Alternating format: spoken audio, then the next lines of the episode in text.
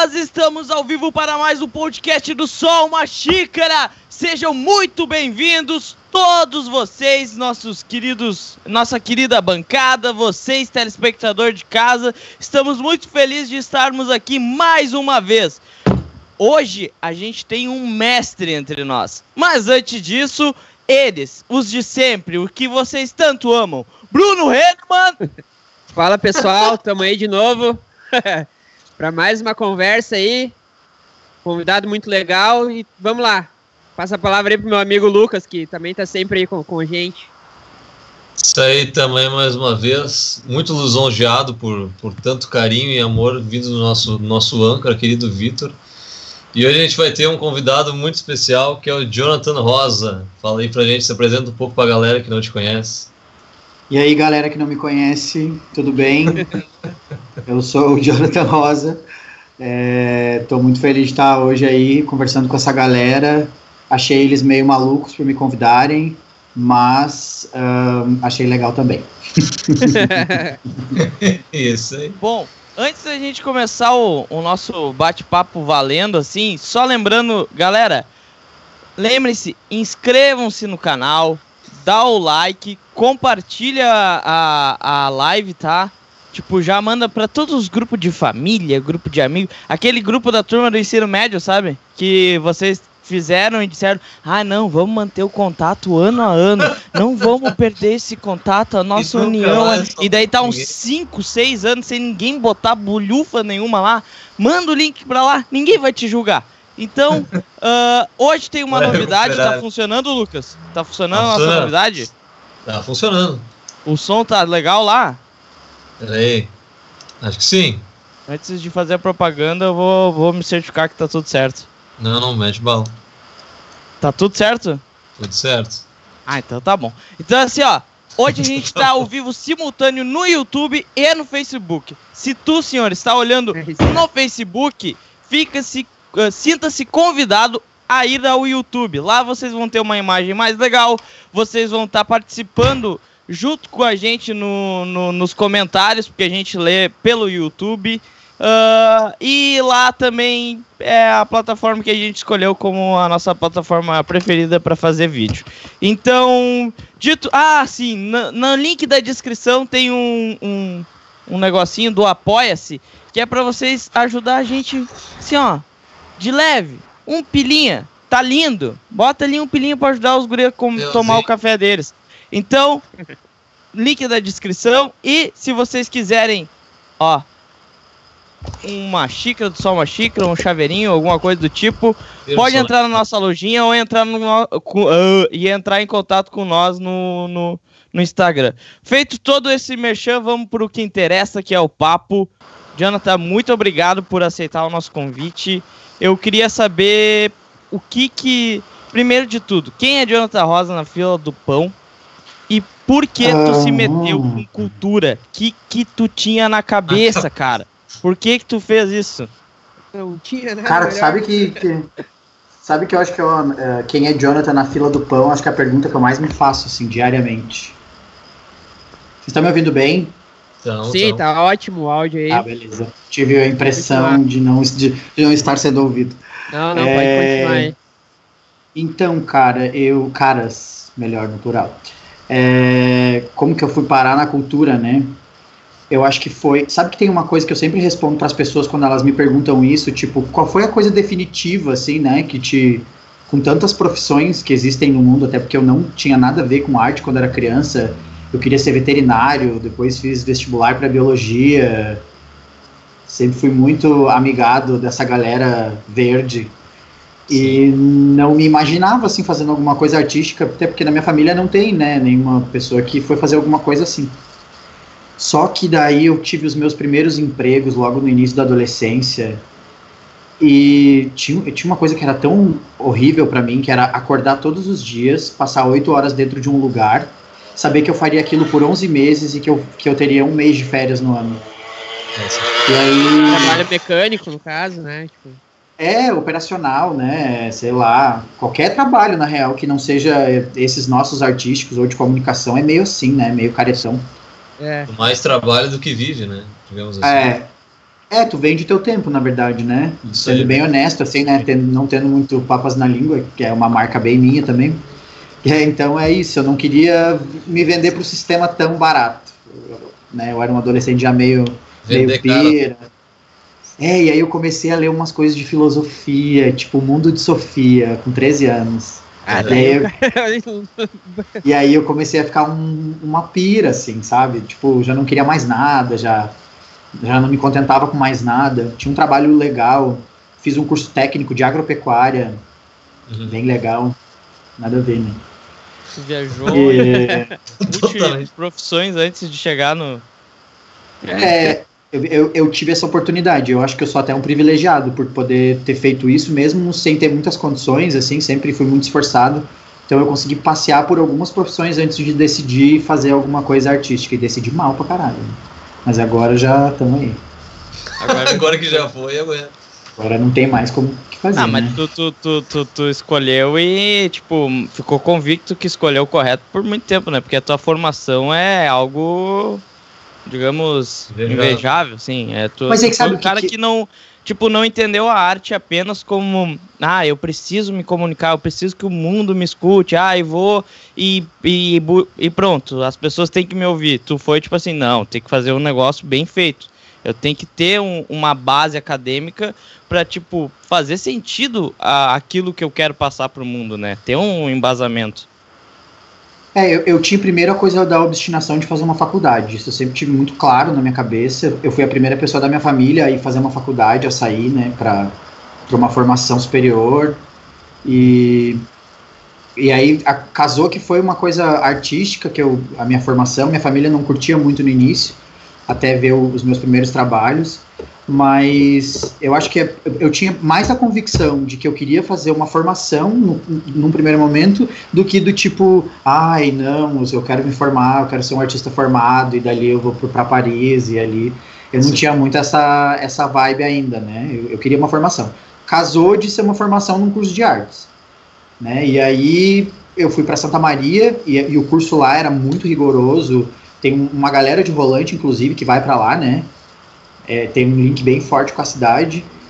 E, e aí eu fui para lá, e aí sim, daí lá, né, com toda a formação, eu fui me dando conta de que era, ia ser inevitável, que eu ia continuar na, na, na coisa científica e que mais cedo ou mais tarde eu ia me tornar mestre, em algum momento eu ia me tornar, vou me tornar doutor, em algum momento eu vou ir dar aula, eu já dou aula é, em curso de pós-graduação, mas ainda como professor convidado, ainda não, não sou professor efetivo de nenhum curso, mas está na meta, está na meta.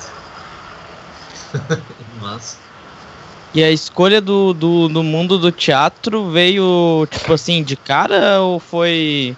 Porque, tipo.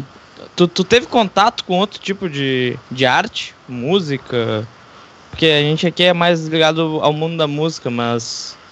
Como é que foi pra ti o processo de disco? Porque, tipo, eu, eu o teatro, claro, é uma arte conhecida e tal, mas ela não é aquela que tá presente na infância de todos, sabe? Não é toda escola que tem um, um, um cursinho de teatro, que tem alguma coisa do tipo, não é toda cidade que tem alguém rela- tem Embora um deveria, de né? teatro, alguma coisa. Embora é, deveria, embora é. deveria. Embora deveria. Então, é como é que foi tu achar contato. essa arte? Cara, é a, é a coisa da oportunidade. Então, tipo, eu tive uma oportunidade na minha escola de ensino fundamental e médio de ter um, um grupo ali que fazia teatro com um professor que era interessado. É sempre um professor emprestado, já né, de outra área, porque como tem a obrigação de ter professores de teatro nas escolas, mas essa obrigação não é cumprida, nem a nível estadual, nem a nível municipal. Então é sempre um outro professor que faz esse papel. E nessa oportunidade que eu tive, eu pude me testar. E nessa brincadeira de me testar no teatrinho da Gincana, e que vocês têm muito esse, esse início aí, né? A galera, a galera costuma ir pra Gincana e fazer as peças, por exemplo, da Gincana. Então, desde cedo, tu já sabe se, tu, se aquilo é pra ti ou se não é, se tu tem interesse ou se não tem. Né? Então, graças a esse, essa oportunidade que, que aconteceu dentro da escola pública, eu consegui é, encontrar, assim, de todas as artes a que eu mais curtia. Eu tenho um, um se falar da música, vou falar de uma coisa muito dolorosa agora para mim, que eu não costumo falar para as pessoas. Mas eu tenho uma eu tenho um problema de pele que chama hiperidrose, que é um excesso de suor nas mãos, dependendo das situações. Quando eu fico nervoso, eu suo mais, ou, enfim, tem pessoas que têm isso em várias partes do corpo e eu tenho nas mãos. Então, minha primeira experiência tentando tocar teclado, eu comecei a tocar no primeiro mês, e no segundo mês eu comecei a. Eu ficava muito nervoso, a minha mão suava muito e escorria a, o suor das minhas mãos na tecla. E ele enferrujando. Então, todos os instrumentos que eu tentei tocar, eu tive problema por causa disso. Então, eu nunca pude Mas me testar na um de música. mu- Eu conheço um monte de músico que tem esse problema aí. Tá? Tu Sim. arrumou uma desculpa pra ir pro, pro mundo do teatro. Hum, Isso é uma desculpa, senhor Jonathan Rosa. tu sempre Isso teve- é uma desculpa, que vergonha. Tu não tem vergonha de. E tu já notava É em ti uma de certa facilidade pra, pra atuar, Jonathan? Ou isso foi uma coisa que tu foi aprendendo? Como é que foi esse, essa tua inserção no teatro? Era tu que apresentava os trabalhos da escola? Era. É. Cara, tem uma história muito louca desse Sempre foi cara de pau, trabalho. resumindo Não, assim. Deixa eu falar uma coisa. Ah, então quer dizer que ator é cara de pau. É isso? Não, eu acho que eu Ah, comecei a não Não pode ter perceber. vergonha, né? Na hora de se apresentar ali, no caso. né? Né? Mas, tem- gente, imagina, tem muito. Isso é uma bobagem, tem muito ator que é tímido. É só É um, mesmo? claro, É. uma coisa da concentração, que tu concentra, e aí, tipo, tá, agora puf, baixa ali o espírito da concentração, e aí vai, mas a pessoa na vida dela ela é super tímida, ela não é. Eu sou meio borracheiro, assim, eu chego falando. Eu, eu, eu gosto de beber no copo dos outros, eu tenho esses rolês assim. Mas não é. pode agora. Não pode. É. Não Essa sai. pandemia agora não pode.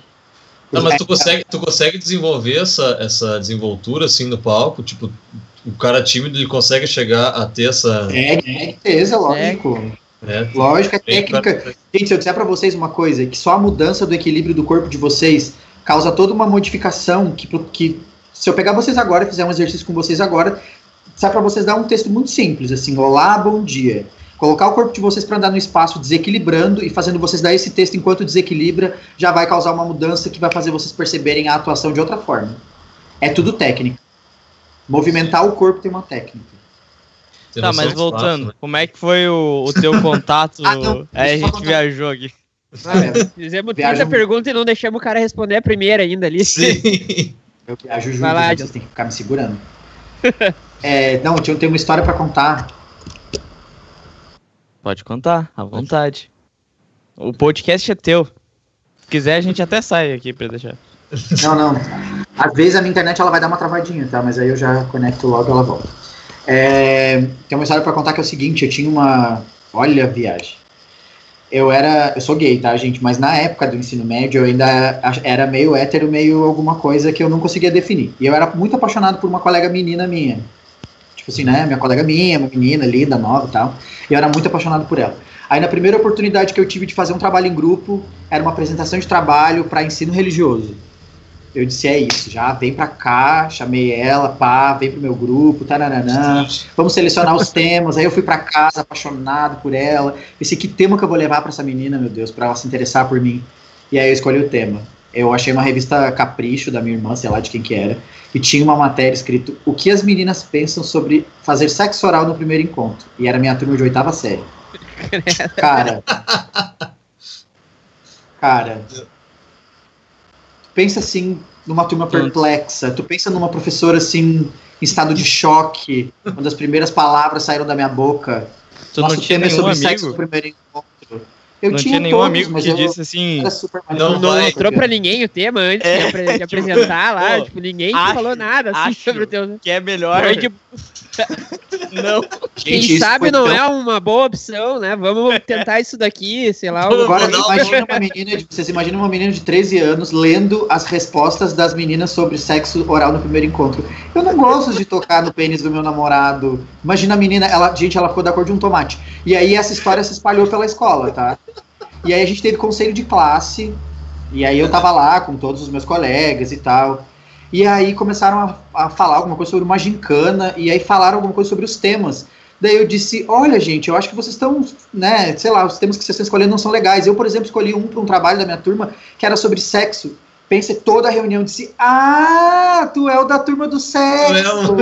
Claro, tu é o da Todo turma mundo do já sexo. sabia. Toda a escola inteira já sabia do papo sobre sexo. no Faz Então- sentido ser tu, cara do sexo. Claro, como que é eu tenho tão virado artista. O que, que vocês acham da gente dar uma primeira lida ali nos comentários? Aí já tem alguns. Pô, até porque o Joe deu uma travadinha ali. É, Mas já voltou, já voltou. Pode, pode dar. Aliás, muito pouco comentário. Eu acho que tem que ter mais É, a comentário. galera aí é um que- baita convidado, um cara. Olha, eu, eu, eu divido, digamos, a técnica com, com este monstro dentro do, do teatro e ele é um cara fenomenal. Adoro ele, então vocês têm que aproveitar demais esse convidado. Mandem seus comentários, mandem suas perguntas do mundo da- do teatro, que é uma coisa que a maioria do nosso público não tem contato. Então, Gente, vocês podem perguntar coisas bem horríveis, tipo assim, já fez no cênico? Como é, É, o beijo? Aquelas o, perguntas o clichê que escrúpulo já foi pro espaço. é Ó, baseado nesse tema o aí da limite oitava aí já- série ali que tu apresentou, acho que não tem muito limite para as perguntas aí da- da- do pessoal, né? manda, manda abraço ali no- nos comentários. Bruninho. Ah, vamos lá. Ah, ali a galera mandando um boa noite, né? A Flávia Krupp, o Mar Márcio Oliveira, Rita Scarati, Joyce Reis. Tá todo o grupo aí, muito bem. Muito Márcio presente. Oliveira, ele manda um oi presente. pra galera que te conhece também. Acho que isso daí é pra ti, Jonas. Do Márcio Oliveira. Oi, Márcio. Oi, Rita, Joyce, Raí. Janete não tá mandou um oi pra nós Traidor. aí. Então, ele tá falando ali que tu sempre foi o arteiro, o Jonas. Cê- Ai, cara, é muito louco, né? A gente, por um pouquinho eu escapei, imagina, eu ia ser um biólogo. Que chato, né? Não, eu acho muito legal. ali sobre. É. Ah, Eu amo. Eu moro aqui perto de um lago que tem umas tartarugas e elas estão morrendo agora. Então eu tô ali todo dia fazendo uma contagem de quantos cadáveres eu encontro. Super biólogo. Nossa, todos os super dias saudável. Ah, o que, que tu, que que tu faz pra tô te fazendo- distrair, tirar a tua mente um pouco né? do teu serviço? Ah, eu dou uma passeada em volta do lago, daí eu conto quantas tartarugas estão E eu conto, mortas. tô tentando, na verdade, agora eu tô no meio da investigação da causa da morte das tartarugas. Eu tô Ah, eu ia perguntar pra ti o provas, que, que se tu tava tentando salvar elas. tô tentando descobrir qual, qual foi a causa da morte, se elas tiveram algum inimigo, alguma coisa assim, tô, tô perguntando pra algumas, vendo, né? Como é que o corpo tá intacto? Fazendo levantamento. Cara, então intactos os corpos. Já estamos quatro dias lá e a tartaruga, tá- as, as três mortas estão gigantes, assim, tá uma coisa muito bizarra. Parece filme de terror, tô adorando. Que loucura, será que não é envenenamento, alguma coisa assim? Eu não Eu sei. acho que eu acho que é. querendo ah, é. acabar com as tartarugas. Ai, tem É, muita gente pode. malvada no mundo, né, cara? Ai, que, que ridículo. Eu acho que a gente que dá comida estragada pra elas. Pode ser. Voltando ali então, a Rita Scarati falando sobre, sobre o lance da timidez ao atuar. Ela disse que eu sou um exemplo vivo que timidez não é problema para atuar. A Joyce Reis, eh, ele sabe mesmo é dirigir os atores. Olha, Opa, uma Olha. crítica. Uma sabe que, isso crítica é, sabe que isso é cara. medo, né? Sabe que isso é medo. a partir de agora eu vou chamar de o cara do sexo. A Rita de novo aí mandando aí pra ti. era. A gente se entrega, né? Aos poucos a gente vai se entregando. A Camila Mesquita mandando um oi pra gente aí. Oi, Oi, Camila Cami. Mesquita. A Cami é Ah, uma Mar- artista visual maravilhosa de, de Porto Alegre. Ela trabalha com saúde mental também, então galera segue lá, a Cami Mesquita, no Instagram. Ela tem uns passo a passo de como ela. É muito legal o trabalho dela. Ah, legal. É, a gente Ah. tem três possíveis, quatro possíveis clientes aqui, então. Se é Prováveis ajuda- clientes, né? Ela tá pintando agora uns, uns quadros pra minha sala aqui, umas mulheres nuas, lindíssimas, Será de várias ela- cores. Será que ela faz desconto se a gente procurar ela em grupo, assim? Né, galera? Faz. A Cami faz. Massa. O Márcio Oliveira ali, Joe é um excelente diretor, ele sabe fazer o ator chegar onde ele quer. Nossa, legal. Pergunte da técnica de preparação, preparação de ator com cabos de vassoura. Que isso? Dá Ué. Explica pra nós como Não, é que é isso aí. Ah, esse sorrisinho e balanço de não, tu vai ter que explicar. Antes disso, eu quero pedir desculpa pra galera, o meu vídeo vai ficar meio escuro hoje e, e é isso, tá? Vai ser assim, desculpa. Beleza. Na verdade, eu O não, que é a vassoura? a técnica com a vassoura eu não lembro. Tem uma técnica que é a técnica do tênis. Que é. Eu coloco o ator pra fazer alguma coisa e se ele não executar com, perfeição, eu, eu faço ele. Faço um paredão, põe ele no paredão e vou arremessando o tênis e ele tem só uma areazinha pequena pra escapar, assim. Durante uns minutos. Tortura. É, meio tortura. Mas isso eu não faço Ah, mais, é, tá? ele falou ali agora da técnica do sapato voando na É, cabeça dos Eu, atores. eu passei por um curso de, eu passei por um curso de direitos humanos, agora eu não posso mais fazer isso. Teve, teve um mandato ali, um conselho, olha, olha só, Joe. Eu sei Não, que é tu legal. tenta até, mas eu acho. O cara que deveria estar contigo lá atrás que, do trabalho do sexo oral que disse, olha, eu acho que não. Tu encontrou ele agora no arremesso pro sapato. Ele disse, ó, dá uma segurada aí, dá uma respirada, porque senão vai dar ruim. A Joyce Ah, Reis ali é- tá pedindo pra gente falar um pouco. Pera aí que eu saí da página Gente, aqui. só uma coisa dessa coisa dos, dos sapatos, vocês sabem que é uma coisa muito louca que é assim, ó.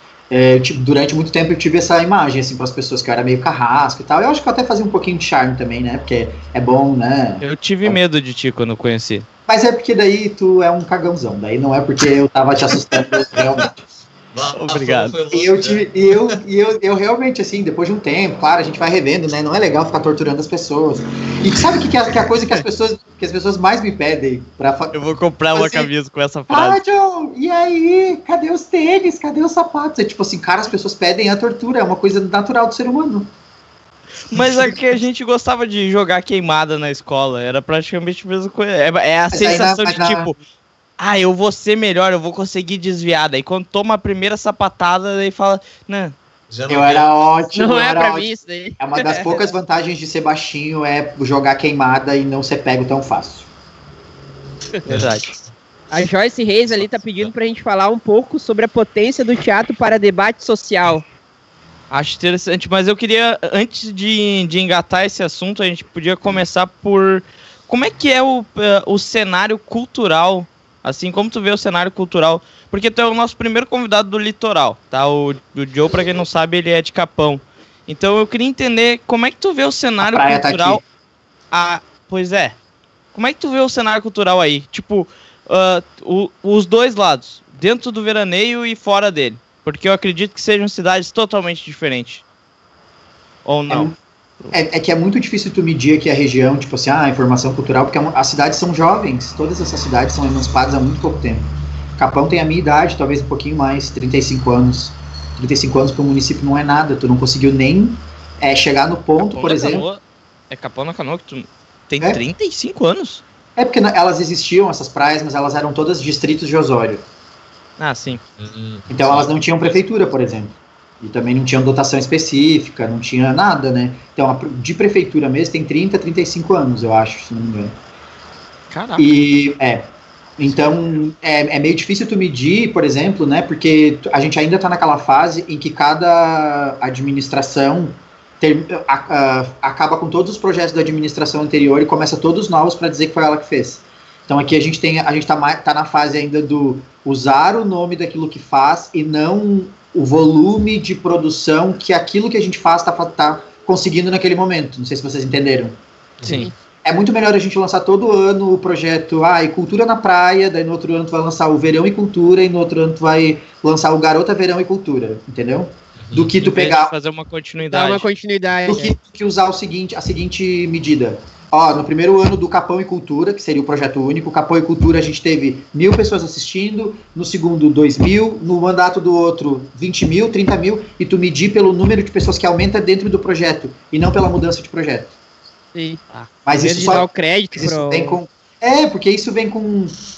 Isso vem com a maturidade, né? Porque, por exemplo, a gente ainda tem um cenário aqui na praia em que, ah, as, pessoas, os que as pessoas que passam pelo poder ainda são pessoas muito privilegiadas. Então, é advogado, construtor, é dono de grandes empreendimentos.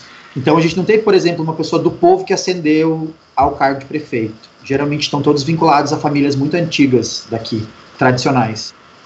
Entende? Então, ainda a gente está muito. É uma coisa meio a cabresto. Não sei se, se eu consigo. Mas né? o principal problema é não dar continuidade ao, a Isso, pra- ideia.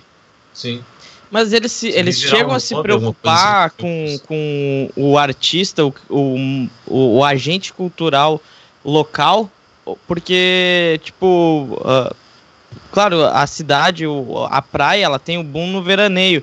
E daí, tipo, em sua grande parte são artistas e movimentos, coisas que vêm de fora, né?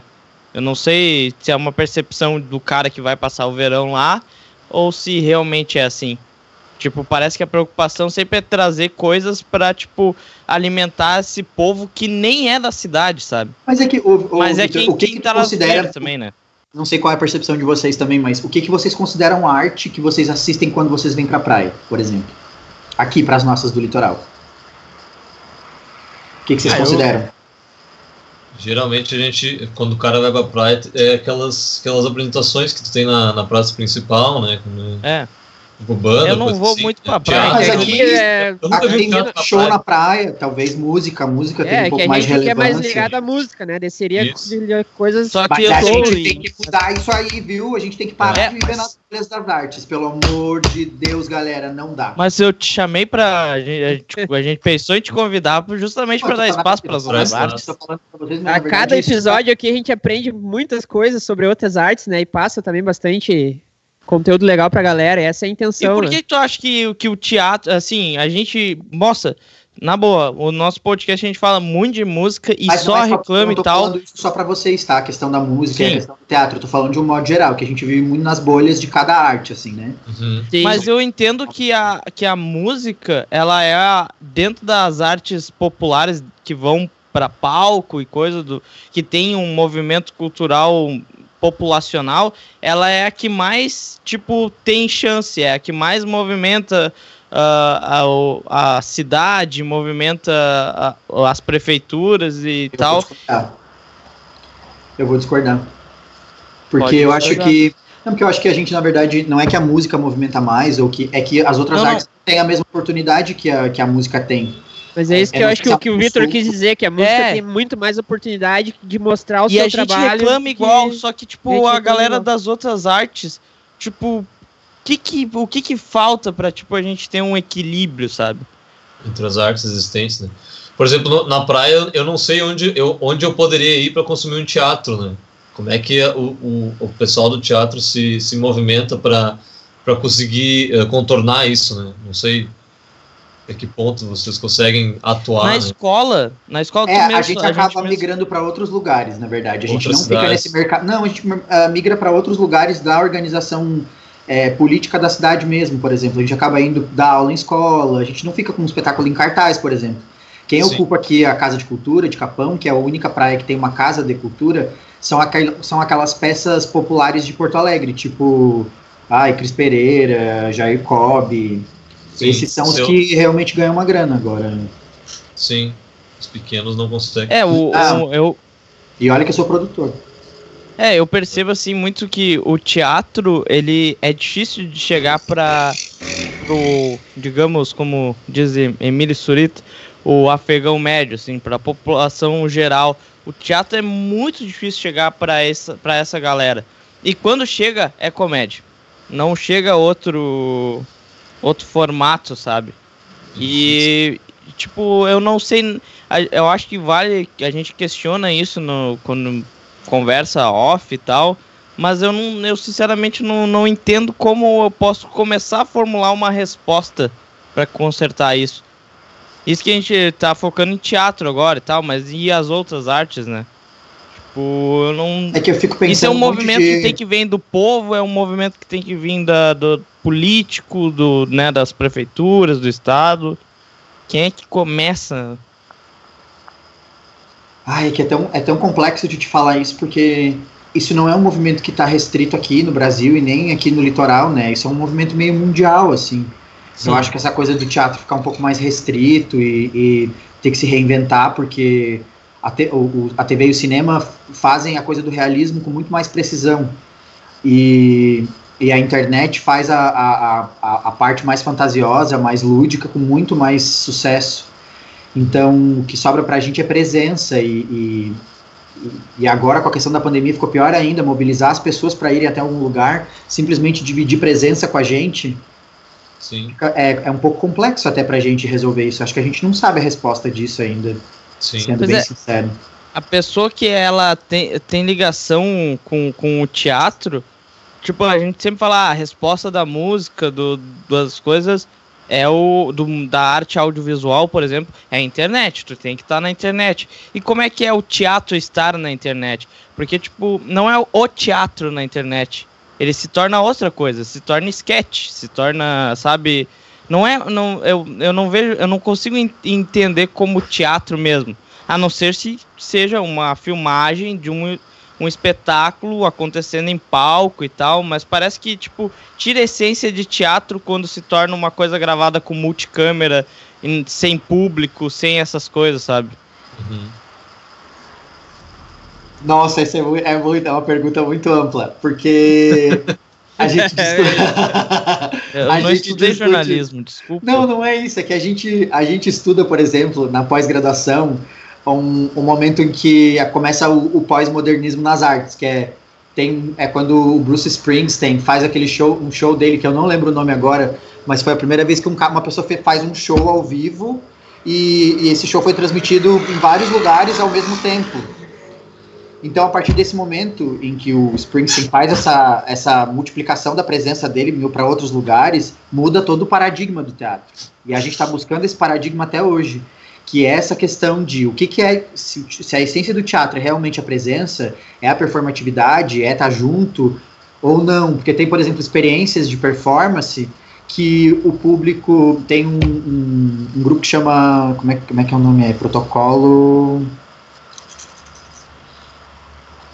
Ai, não vou lembrar, mas o nome do grupo é Protocolo Alguma Coisa. E eles têm uma- uma- um trabalho de performance que o espectador coloca um fone de ouvido com um Walkman ou um Discman, onde tem instruções gravadas para ele ficar fazendo coisas enquanto ele anda pela cidade, Aham. certo? Então pensa, nas, pensa nessas... pers- Oi, desculpa, deixa eu ver.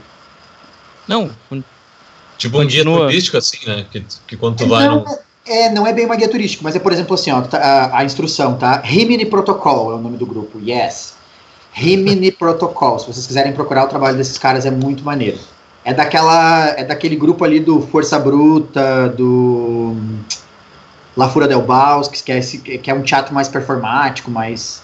Então aí tu põe esse fone de ouvido e sai andando pela cidade. E aí nesse áudio tá dizendo assim, por exemplo, contempla as flores, é, vira a cabeça pro lado e perceba o primeiro raio de luz. Aí não importa onde tu tá. Mas tu vai, ela, a- o artista ele vai te conduzindo para uma coisa que é como se fosse a encenação teatral, mas é o próprio espectador quem vai construindo essas narrativas a partir da relação dele com o áudio e as imagens que ele está percebendo no momento.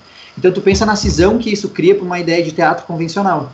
Como é que a gente coloca o teatrinho lá da comédia, do drama que se desenvolve no palco, com uma peça em que a relação que conta é o fundamento do teu olhar com a paisagem e o som. Poxa, é muito longe, né? Sim, Então, sim. acho que mu- é, é nesse sentido que eu acho que essa pergunta do Vitor é muito, ela é muito ampla porque é pra gente é também um desafio. Como que o teatro vai se reinventar agora em que as pessoas não podem mais mesmo estarem presentes no mesmo lugar? Uhum. sim. Seria suicídio assistir teatro, por exemplo. Sim. É, é um realismo, é como uma realidade aumentada, né? Essa, essa que tu falou, né? Do cara aqui do áudio, né? Tu interpreta de uma forma tua a peça, né? Digamos assim. É uma coisa interessante, não sabia dessa, dessa não. perspectiva. Fiquei com vontade de, de largar o podcast e dar uma pesquisada aqui. Né? Mas, Tem muita coisa legal nesse, nesse mundo da performance. Assim, por exemplo, tem uma, uma outra performance que a gente estuda. Essa, que é, essa é bem famosa, que é a Marina Abramovic, que vocês devem conhecer. uhum. Se não Mas, conhecem, tipo, o, o teatro, o teatro, eu- eu não conheço muito sim do mundo do teatro, mas ele, ninguém nunca tentou experimentar as tecnologias tipo 360 ou até mesmo a realidade aumentada, né? Que a gente tem falou. já, né? Muita pesquisa. É, Tem, só quando pra, vocês, pra vocês terem uma ideia. é uma certa forma de tu botar o teu espectador ali junto com a peça também. né? Não, vou contar um uma coisa pra vocês, então, muito louca. Vocês sabiam que é, a- a- o teatro foi um dos pioneiros no uso de telão com projeção? Isso já se fazia no início do século XX. Rita. 1900 e bem pouquinho. Aham. Já se fazia 1930, por aí, alguma coisa. Tem um, cara que chama Max Reinhardt e tem um outro que, é, que chama Erwin Piscator, que são dois alemães. E eles já usam na cenografia deles, no início do século XX, o, o telão com projeção. Então a Uhum. tecnologia está junto com a cena há muito tempo. O que não está é a tecnologia na cena que a gente tem aí na cidade. Essa não chega, porque a tecnologia, a cena, é- essa pesquisa de tecnologia e cena fica restrita a um público que é a que tem grana para pagar lá para assistir os trabalhos da Marina Abramovic, por exemplo. Ou os do Rimini Protocol mesmo, ou de outros que trabalham, ou Força Bruta, o La Fura del Baus, todos esses é, que são trabalhos que misturam bem a tecnologia. Tem já trabalho com cenário 360, que é uma pessoa dentro de um espaço, em que vai mudando o espaço. Ah, legal. Tem muita coisa altamente tecnológica já com relação a teatro. Aham. Com certeza tem. A gente só não tem acesso porque fica restrito aos acadêmicos que pesquisam essas pessoas e as pessoas que têm grana que podem estar nesses lugares pagando para ver. né? Sim. Tá aí, e, É o, e, 60, né? e é a legal, galera, né? Assim, e a, tipo, pro mundo da internet, assim, vocês, assim, o cenário o, de teatro, hum, ou pelo menos aqui do Rio Grande do Sul, que tu participa, como é que tu entende a aceitação do, de, dessa, do pessoal que está dentro do teatro com a internet, junto à internet? É que essa Tem galera- algum movimento, tipo Eu assim, tem, tem, contrário? Não, não, sabe o que eu acho que assim, tem. Tem, uma, tem umas pessoas que elas ficam sempre questionando. Por exemplo, quando a Joyce foi lançar o festival, que era todo online agora em Rolante, Nossa. ela teve esses questionamentos. Inclusive, ela participou de uma, uma live, na época eu lembro, com um, um grupo que é um selo que chama Interior em Cena, que ela fez parte da- dessa entrevista, e lá eles questionaram muito ela sobre isso. Ah, mas é teatro? E aí como é que vai ficar depois quando voltar da pandemia? Não é mais fácil passar teatro para as pessoas verem do que pagar artista, não sei o quê. Então, com certeza tem, tem um grupo de pessoas que é que reprova veementemente o uso de tecnologia. Inclusive, a gente já pegou avaliador em festival do interior que criticou muito grupos por uso de tecnologia e tal, que também não consegue abraçar a linguagem, né? Não consegue entender às vezes, não consegue pegar, não tá na referência da pessoa, não tá na convivência da pessoa, né? Mas tem um grupo que já está começando, mesmo no interior, a querer beliscar um pouco já, né, Vitor? A gente já tem umas coisas assim, Estamos tentando. quem sabe, um- uma um chuva, uns luz que desce, uma corda que passa e tal. Sim, isso aí. é. Não, eu, mas eu, eu digo assim, da tecnologia em palco, eu acho que eu até entendo, porque, tipo, é, por exemplo, mu- muito do- dos grupos teatrais eh, que existem, pelo menos ao nosso redor, eles não são grupos ah, ah, que vivem disso apenas, né? Uhum. Então tu ter um, um gasto enorme para tu ter equipamento que não vai te deixar na mão de maneira alguma é, é- é tipo assim, é, é dolorido, sabe? Né? Tipo, o cara vai ter esse dinheiro da onde? É, eu, eu acho que por isso talvez que a galera sempre. Só que, tipo, ao invés de dizer assim, ah, não, mas o, o nosso medo é, tipo, porque a gente não consegue investir em equipamento. Como tu mesmo disse, a galera que. a- Eu acho também, mas eu acho que tem uma resistência por medo mesmo. eu acho que é Medo uma do ator. mesclagem dos dois, assim. Eu Só acho que, que, tem até tipo- gente que tem medo de robô substituir ela no palco um dia. Ai meu Ah, Deus, o robô vai entrar no meu lugar, eu não posso. Mas tem, tem uma. Tem, gente, é sério, tem. Vocês estão rindo, mas tem.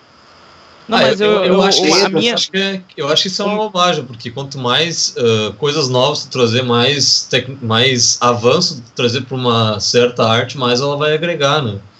Porque senão É, tu- mas se o tu meu se- se questionamento recusar era. A coisas novas, a tecnologia, no caso, que é o assunto, o cara vai meio que ficar parado no tempo, né? Digamos assim. Mas a gente tá parado no tempo nesse momento. Tem que entender Então, isso. Vai ser normal que isso aconteça.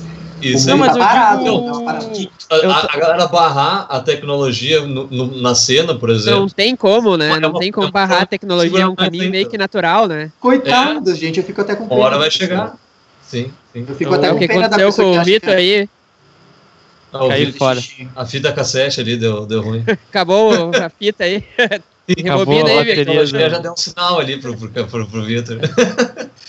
Mas é isso aí. de tentar ir meu- contra é, de tentar ir contra a tecnologia é uma coisa que não tem como, né? Tipo, é meio que um caminho natural da, da É, eu- humanidade, eu não tem achei- como barrar o Cara, é, é que nem querer mandar os gays de volta pro armário. Gente, é, isso é. Nossa, que energia gasta. Eu tenho. Eu, eu rio dessas pessoas. Dá vontade de dizer, peguem uma cadeira, um cooler, senta aí, vai, né, com a tua bandeira demoníaca contra os gays. Mas eu acho que uh, vamos deixar o Vitor terminar o questionamento dele ali, que ele tá Não. tentando há meia hora já e não conseguiu. Já caiu até o Vai vídeo, lá, né? Não, Caiu o a minha voltou, questão não aí- é da tecnologia, e sim do uso da internet. Porque a gente, tipo assim, eu sou um, um, um defensor assíduo do, do, da internet, da live, do, do consumir cultura através do teu telefone, Smart TV e, e coisas do tipo, assim. Não, eu sempre fui um cara que preferiu ficar em casa, claro, eu gosto de sair, sinto falta de sair, mas eu sempre quis poder consumir o que eu gosto de cultura em casa e isso não ser um parâmetro para tipo ser julgado ou, ou algo do tipo ah tu não consome teatro tu não consome música porque só fica em casa. Não em casa eu consumo sim porque a gente tem a tecnologia chamada internet. Só que eu vejo assim o, a galera do mundo da música por exemplo elas estão entendendo como é que funciona a internet então elas misturam com vlog elas fazem daily vlog elas tipo tem os make Mas a, música já gravação tem esse, mas a música já tem esse apelo, né, da- do vídeo. a coisa do videoclipe e tal, já é uma relação mais bem construída com o tempo. Pô, o videoclipe é dos anos 50, já misturou a música, né? Então já tem bastante tempo de história. Mas o teatro tem essa característica dele ser muito artesanal, gente. Sim, e, sim. E, né, e, e, tem uma questão também que a música é muito mais antiga. O teatro. Ih, deu uma travadinha ali no. O teatro é jovem, ele é um adolescente. Voltei, voltei, voltei. Oh, vai lá, vai lá. Não, que, o teatro é... O, que o teatro ele foi, só foi considerado profissão uh, no início do século XXI, gente. Tipo assim, 1915 por aí, é que o teatro realmente virou um ofício, assim, sabe? De, de ter. E a coisa da formação em teatro acadêmica, como cientista do teatro, é, vem bem depois, vem muito depois. Né? Tipo, sei lá, vem 1950, 60. Que eu, eu achei que o teatro tinha até mais tempo dentro da história da humanidade. Não, ele tem. Ele, não, ele é junto com a música, não é. Não, acho que a música é até mais antiga, porque eu acho que a, tu já tem resquícios da música na, na, na idade. Sei lá, os australopitecos já, tomavam, já tocavam alguma harpa lá, com, feito com osso e alguma coisa. Agora o teatro não. Pentatônica e... Sim, dias, um parênteses, eles acharam. Esses dias não faz tempo que eles acharam uma flauta feita de, de osso, da tíbia do, do humano.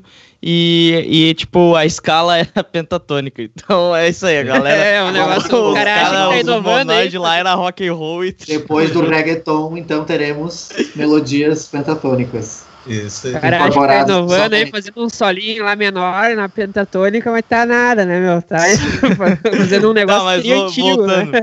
Pra voltando terminar, aí, a, a música, voltando pra essa história aí do, do teatro, tipo, uh, às vezes eu penso, não seria uh, levar talvez o teatro pro cenário, transformar a internet como num cenário, né? No novo cenário do, do, do, do, do Mas do aí teatro, a gente tem a TV que faz isso tão melhor, né?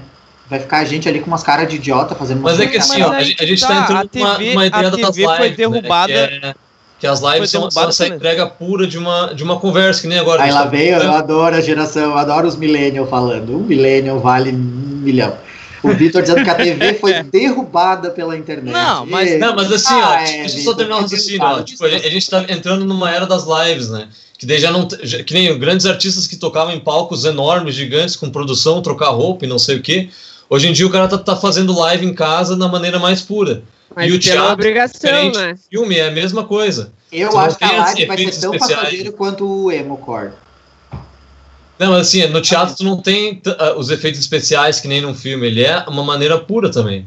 Então, quando é. vê a, a, a, internet, essas lives que estão chegando, podem ser. Essa frase do Jonathan né, é bem forte, né? Aqui da, que a live vai ser tão passageira quanto o Emocore, eu achei bem forte, né? Não... Eu, ah, eu, eu, ah, mas é que assim, cara, a, a, a, live já tinha. Vou dizer, uma, é, vou dizer uma coisa pra vocês. Isso já, eu já andei lendo algumas coisas sobre que o número de lives do início da pandemia pra agora já diminuiu menos de Não, não, é que a galera, a galera não sabe brincar também, né? A galera é, satura um negócio novo. Mas a live, a live já é de 2000. Que ano é a live, Vitor? 2018, 2017? Ah, isso antes até já começou essa, eu essa bagaça. Que é, é, que, é que é o seguinte: live. a pandemia fez da live o um meme saturado. Tipo, a galera não, não soube brincar. De música, pelo menos. É, de música, assim. no caso, né? Só, é que foi meio atropelado, né? Essa... Usou, usou o Saturno até perder a graça. E a live aconteceu a mesma é, coisa. Mas Por causa da pandemia, esse lance foi meio atropelado, né? Tipo, toda a galera teve que migrar pra live porque não tinha opção de fazer um show, né? E, tipo, bah, saturou, tipo. O cara que olhava a live, tipo, no começo ali da pandemia não assiste mais live porque tá de saco cheio, né? Exatamente. Mas o que eu desenvolve um da, da, teu... da, internet derrubando a TV, que tu, tu riu da minha cara, é que eu acho é... tão pretencioso isso, tipo, é que a tá, TV mas tu tem pergunta pra nova geração, né? pergunta pra nova geração, os adolescentes, assim. Ah, mas quantos anos tu acha que ainda a, a velha geração ainda vai durar?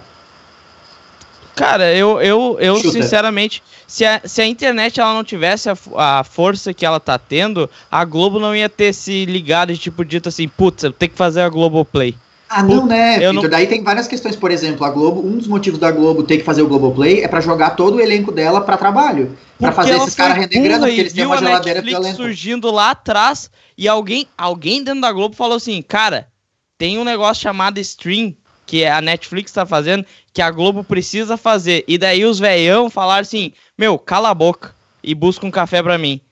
se ferraram, ficaram bem para trás, porque a internet. Eu vou te dizer uma coisa: se o A stream. liberdade de escolha, com toda certeza, é uma benção, né, gente? Saber que, que a, a gente vai lá e faz a programação, tu vai lá, escolhe o que tu vai ver, faz a tua própria programação, já depois o, o próprio streaming isso, vai meio que e isso calculando. é que tão tu- confortável que a, a velha geração ela vai se adaptar fácil, porque é confortável, é melhor para ela. Ou tu acha que é muito mais. eh, ou, ou tu acha que, tipo assim, é preferível elas ter que esperar às seis da tarde para olhar a novela das seis, ao invés É que de eu olhar acho, quando ela eu, quiser. é que eu não tenho, eu não sou tão positivo quanto tu nesse, nesse pensamento, porque eu penso que com certeza que a internet ela te dá mais liberdade para tu fazer escolha, mas isso é para quem tem grana e para quem tem condições de ter acesso. Então, por exemplo, se tu tem um país em que mais da metade das pessoas não não tem acesso a uma internet banda larga, por exemplo, usa só o 3G, tu não vai ter essa qualidade na tua programação, entende? Vai Mas continuar é que eu usando a acho que TV. não tá muito distante da E vai ficar cada internet. vez mais esses canais com essas programações horrorosas aí, vai mais a TV vai se manter, porque tem gente que só tem isso. É, Sim, pode. sim, desse eu acho que ela vai se manter assim como o, o rádio se manteve até ele se renovar. Porque, ao meu ver, no- na questão de comunicação, o rádio entendeu a internet muito, mas muito melhor que a TV. E eu vejo, assim, a- o rádio com muito mais potencial que a TV hoje em dia.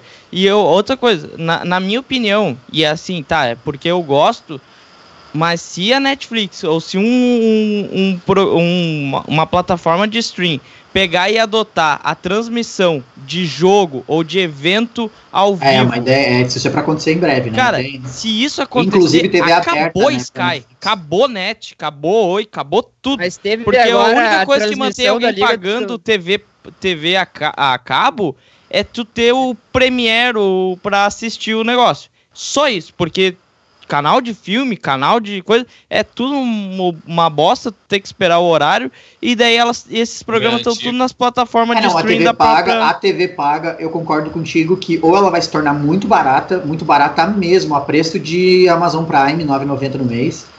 E olha lá. ou, E olhe lá. Ou ela vai. Ou. Mas tem uma. Esses canais da TV aberta aí, eles vão continuar e eles, vão, e eles têm muito poder ainda. E eu digo isso, tipo, Sim, ah, eu não acho que a. TV. Eu acho que a TV não vai perder ainda, não nos próximos 50 anos, pelo menos, o poder dela. Porque tem muito dinheiro investido nessas redes de TV e tem muito poder. Essa gente é tudo maçom. Agora eu vou começar a inventar uma teoria. É, essa gente é tudo maçom. Essa gente é tudo maçom. Eles, eles comem bebê de manhã. Eles, a gente é tudo malvada. Então. Não, mas realmente a TV, a TV aberta ainda tem bastante força, né? A gente talvez não veja isso porque a gente não A gente acessa. não assiste. É, a gente não assiste tanto que não quanto outras pessoas, né? Mas tipo Sky, Net, esse tipo de, de, de empresa, talvez vá migrar para o streaming. Ah, eu né? acho, com certeza. Eu acho que eles vão sair dessa, desse formato que eles estão para o streaming. É, Porque hoje em dia tu também. Esse lance que nem ali que o, o- o Victor falou de esportes e tal, a- o, o NBA ou coisa assim, tu consegue assistir todos os jogos no próprio aplicativo deles, né? Que é um streaming também, né? o Bruno tava Esse falando uma lance coisa. que o do- Victor falou de transmissão de jogo ali, já teve agora a final da Liga dos Campeões transmitida no YouTube ali, que foi a maior transmissão, acho, da... da... Ah, ali da os história, campeões sempre tipo, passou no, no Facebook aberto ali. né? E. Sim, mas e tem é o da tipo, pra Zan ver como também, é uma que é coisa tipo que tá isso. próxima, né? Que, que Sim, logo, pois logo, é, eu acho que ou eles se mexem ou eles vão perder. Se não me engano, foi a live que mais teve gente, tipo, vendo ao vivo, né, na, na história, foi essa da final da Liga dos Campeões aí. Ah, é? Foi, acho que... Que dia que foi, Victor? Foi domingo, junto com o Domingo, Grêmio e é, Vasco. Gente, vocês têm noção. Vocês têm noção que hoje a gente quebrou a, a barreira dos bilhões de visualizações numa postagem? Não. Nem. Hoje foi que, assim? hoje uma postagem de um, hoje uma postagem do, de um, uma pessoa do Instagram teve 2 bilhões de visualizações. Oxe. Nossa. Quanto, Bilhões. quantos Brasils? Isso dá, o Brasil tem 210, dá uns É. 5 Brasis. Que loucura. Mais, né? Tô viajando, 10 Brasis. Eu sei lá, Sei lá. já me perdi. Não sei contar. Pô, Já é muito. eu, só sei, eu só sei contar até 10 mil reais, que é o que eu já tive na minha conta no máximo. assim. Então eu sei contar até. de economia, né? É, é complicado. Antes da gente mudar de assunto, acho que dá pra dar uma puxada aqui no- nos comentários que tem umas perguntas. Isso aí, Ah, isso aí. O que deve ser feito para o teatro chegar ao interior, onde há locais para apresentações? Onde não há locais. Interesse do poder público, que é só quem pode nos salvar nesse momento. É porque não tem, cara, não tem produtor. né, É muito difícil tu ter um produtor que vai de cidade em cidade do interior, olhando esses lugares para levar peça, para fazer divulgação, para tentar vender, para ganhar sua grana. A menos que ele tenha uma pérola na mão dele, ele, ele vai fazer isso, entendeu? Eu não sei se é porque eu sou rolantense, mas eu vejo, tipo, Rolante tem um, um, um apreço pelo teatro e coisa, mas muito porque tem um festival, né? Se criou uma cultura, sabe? Um cotidiano em volta dele, sabe? Então, pelo menos na época do festival a galera vai consumir teatro. Mas é em uma cidade coisa que não anos tem essa né, que nem a cultura, eu lá. acho que é, é bucha.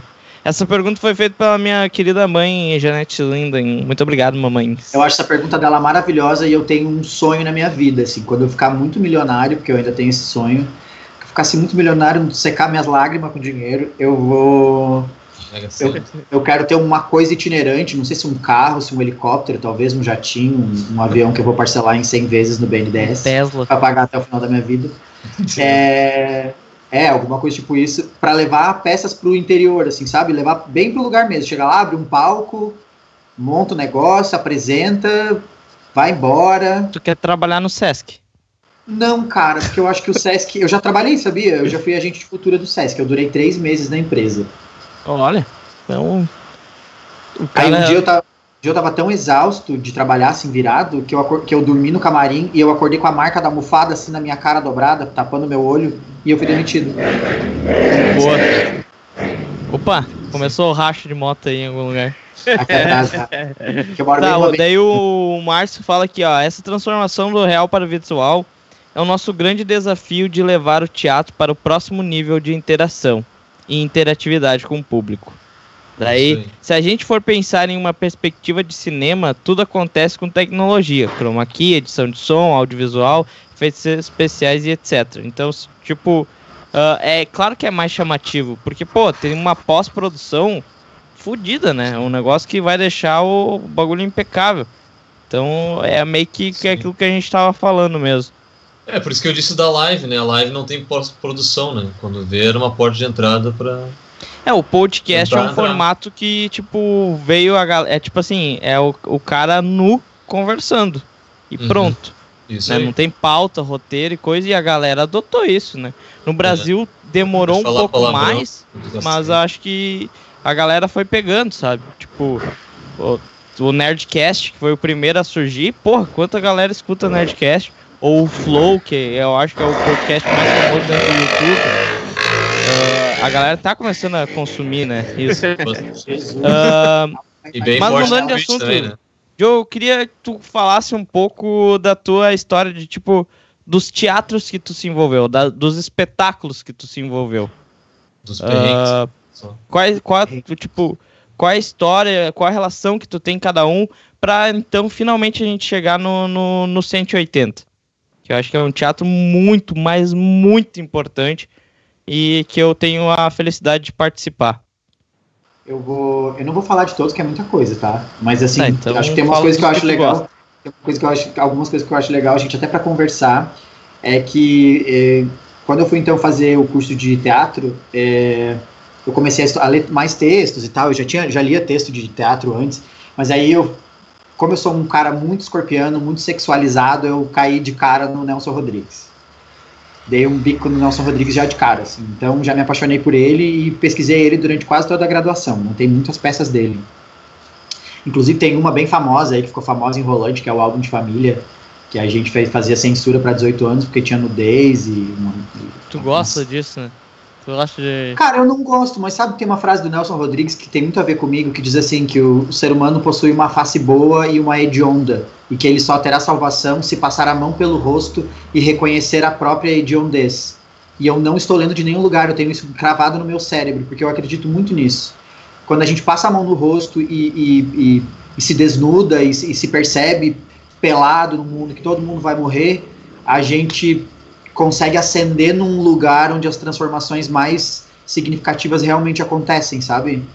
Eu acho que se, se existe alguma forma da gente se tornar mais humano é nesse desnudamento. Por isso que eu insisto tanto na arte como essa, essa como esse lugar em que as pessoas vão e que elas vão ver gente pelada sim, elas não vão poder tocar e elas não vão poder criticar e elas só vão apreciar e elas só vão se perguntar o porquê que aquilo tá ali. E elas vão estar. e essas pessoas vão estar lindamente expostas, elas não vão estar expostas de nenhuma forma grosseira. Sim. É, entende? Então. Tem um Sim. pouco a ver com o autor que eu escolhi para estudar na minha vida, tem um pouco a ver com a filosofia dele, com a minha filosofia de vida. Uhum. Então é isso. Mas- Não, daí depois tá, terminei o Nelson Rodrigues, fui pro Plínio Marcos, que também é um outro brasileiro que é muito legal. E aí a gente tem uma outra história em Rolante. Ro- Cara, eu tenho uma história com Rolante, eu não tenho nada a ver com Rolante. Tipo, absolutamente não tem ninguém da minha família que morou aí perto, nem nada. Mas assim, a cidade me abraçou de um jeito. E aí eu montei uma peça infantil aí, que é de um texto de um argentino. Chama Torta de Baunilha. Daqui a pouco vai aparecer comentário da Rita chorando. Marcela já meteu aqui, torta, Ah. torta, torta.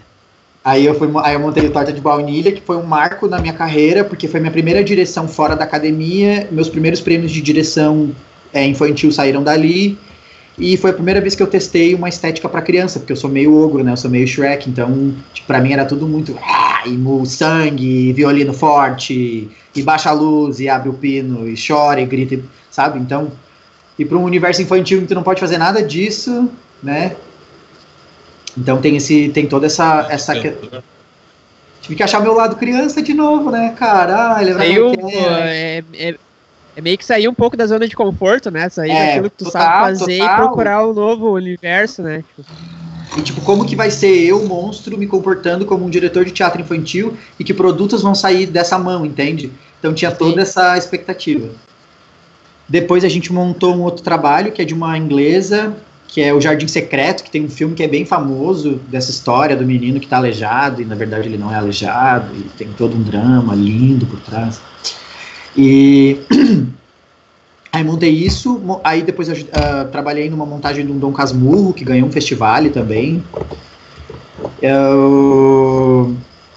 Aí depois eu dirigi algumas outras, dirigi Italo Calvino já, eu dirigi Gabriel Garcia Marques já, sou apaixonado também. Eu já dirigi algumas coisas, assim, A tua A praia sempre foi mais o lado da direção, assim. Sempre. Não, eu gosto. Eu já fiz algumas, bastante trabalho de ator, já fiz comercial, já fiz participação em, em minissérie, já fiz bastante teatro também, Legal. ganhei prêmio. Mas não tem, não, não me interessa muito o trabalho de ator de teatro para eu fazer, porque eu não gosto de repetir. Eu sou muito prático, então aquela repetição me mata. Sim. Sim. Já no cinema é diferente, né? Tu grava lá, grava, pá. Sim. Tu queria ser um Você dá ator de bem cinema. melhor direcionando pessoas, então. E eu acho que eu, eu gosto de provocar as pessoas, e é isso que eles gostam. Porque o ator, ele, pra ele criar, ele precisa ser provocado. Porque se tu deixar o ator criar por ele mesmo, ele acaba indo pros registros que ele já conhece. Sim. Né? É o que todo mundo faria, né? Eu, eu faria isso, iria pros meus registros se eu não tivesse um diretor ali me desafiando. Então eu acho que esse papel eu faço bem, que é desafiar. Quer jogar tênis, quer jogar vassoura, É, tirar da zona quer fazer corrida e quem, quem perder a corrida vai ter que pagar apoio, e aí eu boto as mulheres pra fazer apoio, eu boto os homens pra fazer agachamento. Sim.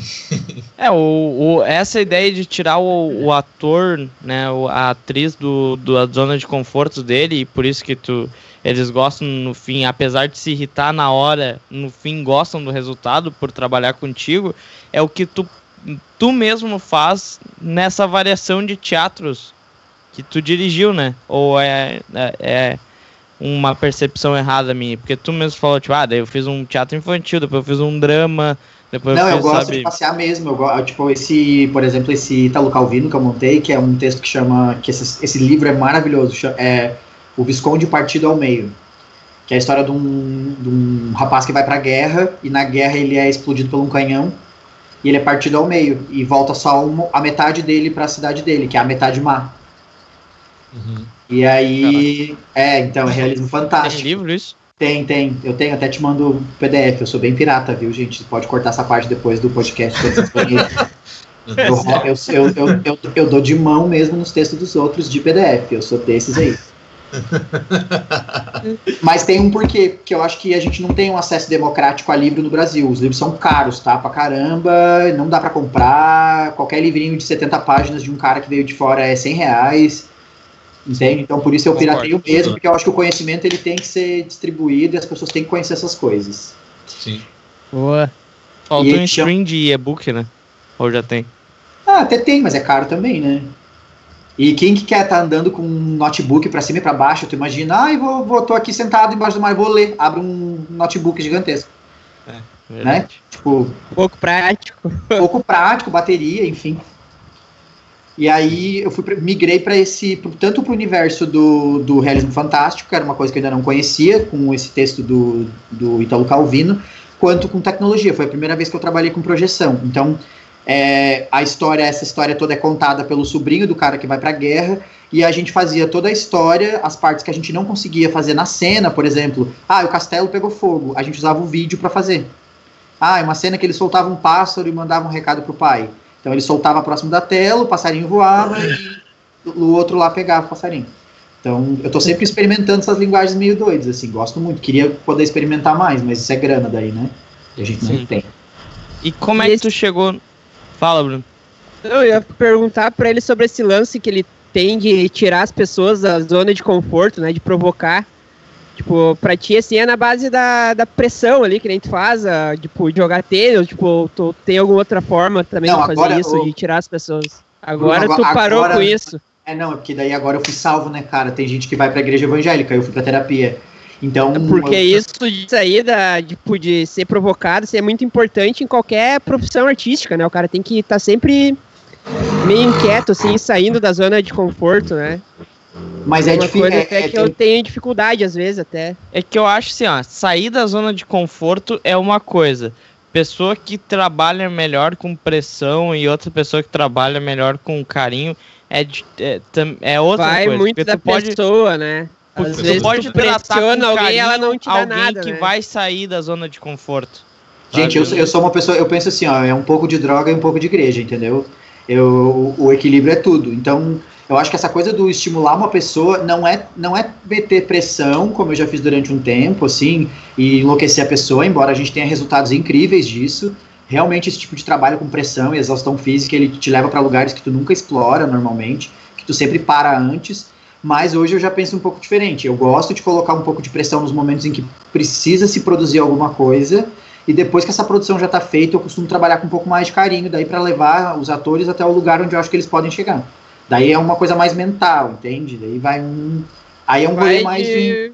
Vai de casa para casa, tu analisa ali, vê o que, que tá precisando e. Porque, tu não, gente, vocês não têm ideia da quantidade de pessoas que procuram o teatro como forma de terapia. Uhum. É, são muitas pessoas. Quer ver essa, uma coisa que é bem comum? É a coisa da timidez, que vocês começaram lá me perguntando é, no início. É. Sim, ah, é a pessoa que é tímida. Claro que para algumas pessoas funciona como, né? Mas eu indicaria para uma pessoa que é tímida, primeiro ir fazer terapia, né? Conversar com uma terapeuta, descobrir os motivos e depois, conforme for, se a pessoa disser, ó, oh, eu acho que tu é, é, é tem que fazer a arte para poder se expressar melhor. Aí a criança procura. Agora, essa responsabilidade que eles nos colocam como diretores e como atores ou preparadores de ser quase um psicólogo ou ou que a gente tem que proporcionar um ambiente feliz e alegre. Os pais têm muito isso quando trazem os filhos para fazer aula com a gente. Ai, prof, ele adora. Deu ruim lá de novo. Voltei. Né? Onde é que travou? Ele adora. Ah, do, Onde é que eu pais, ele ah, adora, não. do filho. Adora. Que é, não, ele se adora. Ai, meu filho adora, é engraçado, a tua aula é divertida, prof. E aí tu fica meio com uma, com uma obrigação de ser um showman e não um professor, entende? Não Sim. colocar. Tu, tu, tu, perde um pouco daquela energia que tu poderia colocar no teu aluno e, e olhar minuciosamente ali para ele para ver, por exemplo, ah, ó, vou fazer um jogo de círculo, ele não consegue se posicionar no círculo. Ele provavelmente é um aluno que tem um problema de encaixe em grupos. Né? A pessoa que ela não forma automaticamente a figura que tu pede junto com os outros, que não entende a manada, mas isso é uma coisa que a gente vai usar na hora de preparar. A gente não vai chegar para a mãe e vai dizer, olha, baseado na nossa análise psicológica, a gente não tem essa obrigação, tu entende? De, de fazer esse trabalho de psicólogo para os pais, de, ai, não, deixa para mim que eu vou socializar teu filho. Deixa para mim que semana que vem ele vai estar tá fazendo show já com o é. microfone é. mão, com mil pessoas no Instagram dele seguindo. A galera, a galera entende, tipo, o leigo, assim, que não, não tem essa comunicação direta com a arte, só apenas o consumo, ela acha que todo mundo é o ator ou atriz ou músico ou musicista que está em cima do palco, sabe? E não todo o trabalho técnico por trás, todo o trabalho, tipo assim, de estudar referência e tal. Então, tipo assim, ah, vai dar aula de música, ai, tu tem que ser alegre, tocar umas músicas ali para elas se divertirem, sabe? Escolher repertório para professor, gente. É, sabe? Não, não tipo assim, ensinar a música de fato, sabe? Como uma outra matéria qualquer, que tem técnica, que tem tipo Parte história, teórica, tipo, tem um monte sim. de coisa, sabe? Não, se resume a tipo como tu disse, o showman na terapia. frente do É isso, é uma terapia, é uma, é uma coisa terapêutica, assim, tipo. Tem outras coisas também que eu acho uma graça. Ai, meu filho tem medo, então vai fazer teatro. Ai, meu, ou, ou aquelas mães, tipo, ai, prof, meu filho, se eu pedir pra ele chorar agora, ele chora, ele tem que fazer teatro. Sabe essas coisas assim? Também Tem quando queria Hot. Wheels, eu chorava na hora. Não, mas eu me deparei com uma novidade esse ano que é os pais de crianças blogueiras. De Ah, crianças do é. Instagram.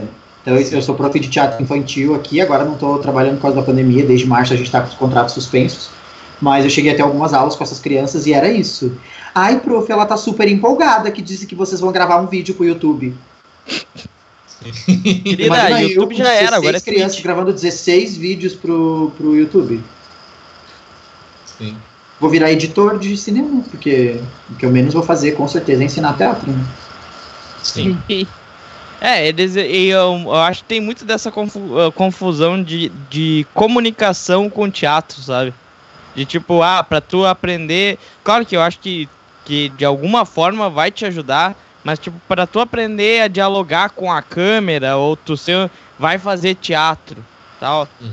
Tipo, claro, como eu disse, eu acho que ajuda, mas tu não pode querer ter a solução de tudo a partir do teatro pra tu fazer, sei lá, stand-up, tá ligado?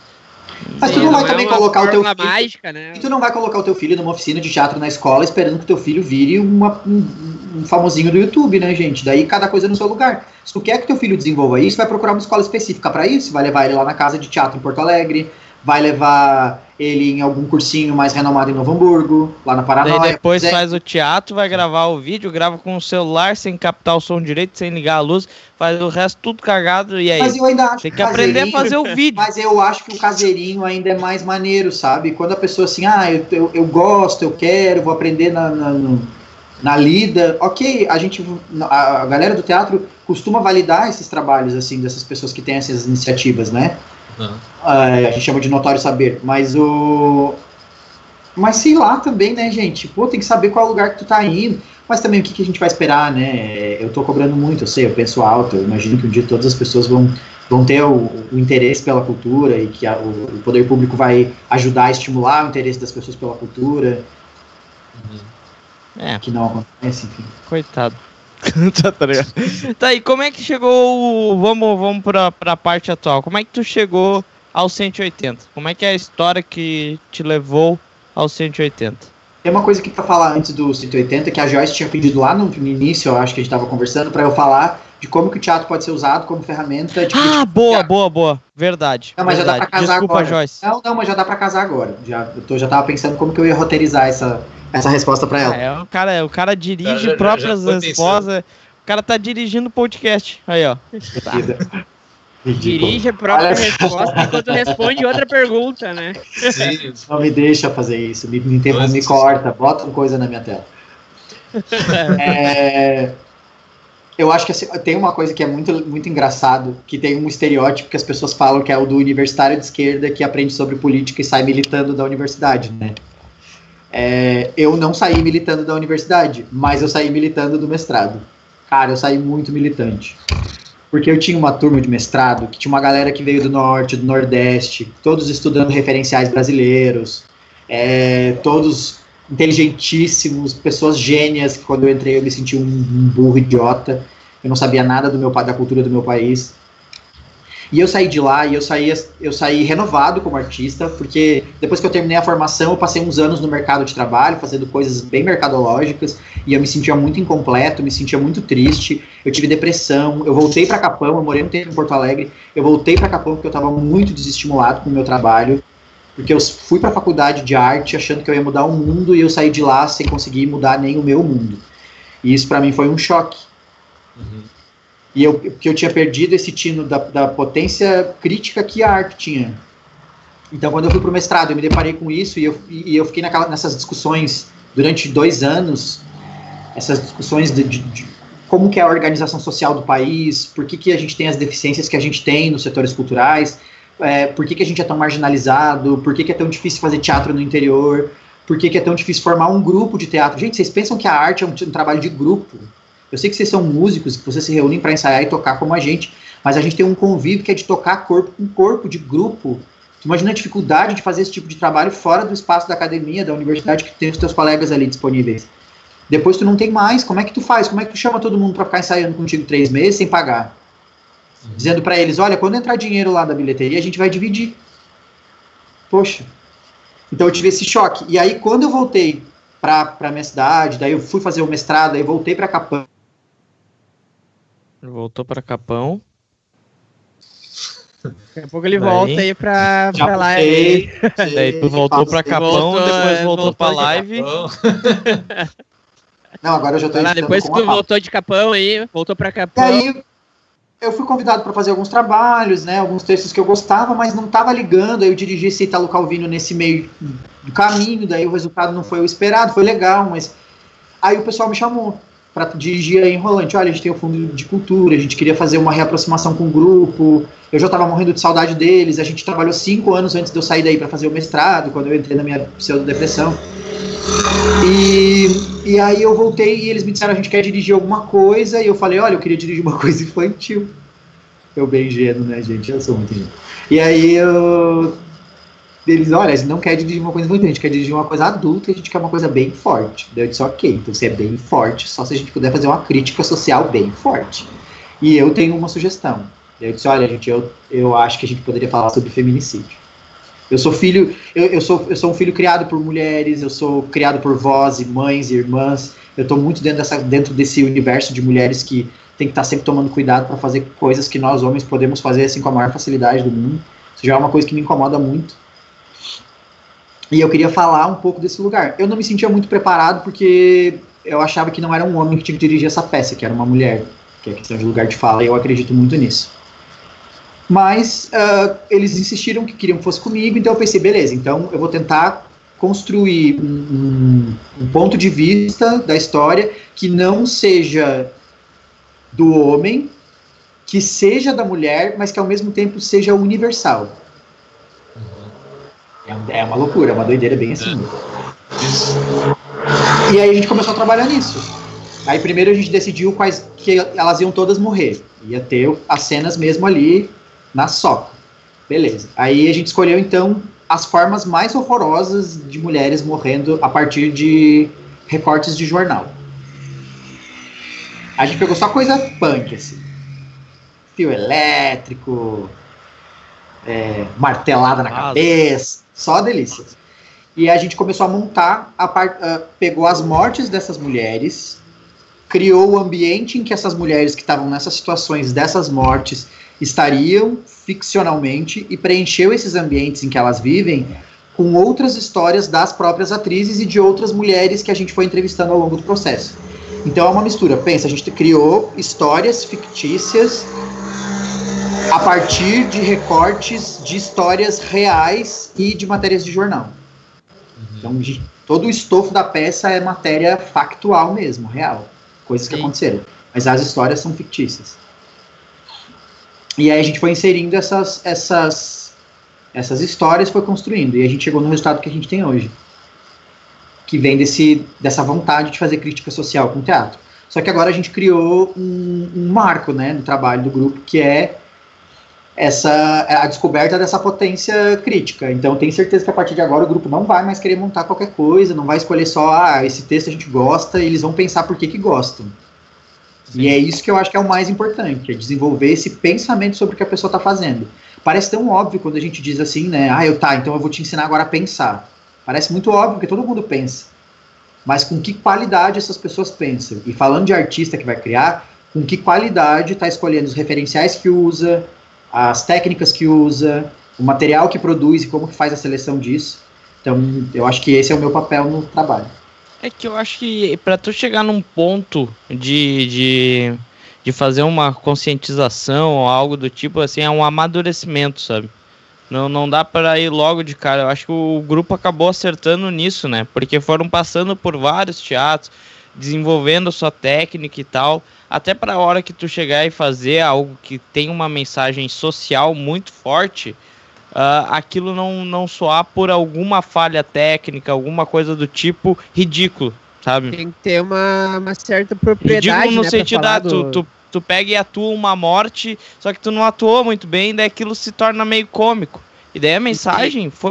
Mas é que eu acho que é Tá muito ligado? difícil, mas é que eu acho também que é muito difícil tu chegar para um ator, e é um ponto de vista bem meu, gente, não tô dizendo isso como regra. Eu acho que é muito difícil tu chegar para um ator e dizer, por exemplo, olha, eu preciso de mais intensidade na tua cena.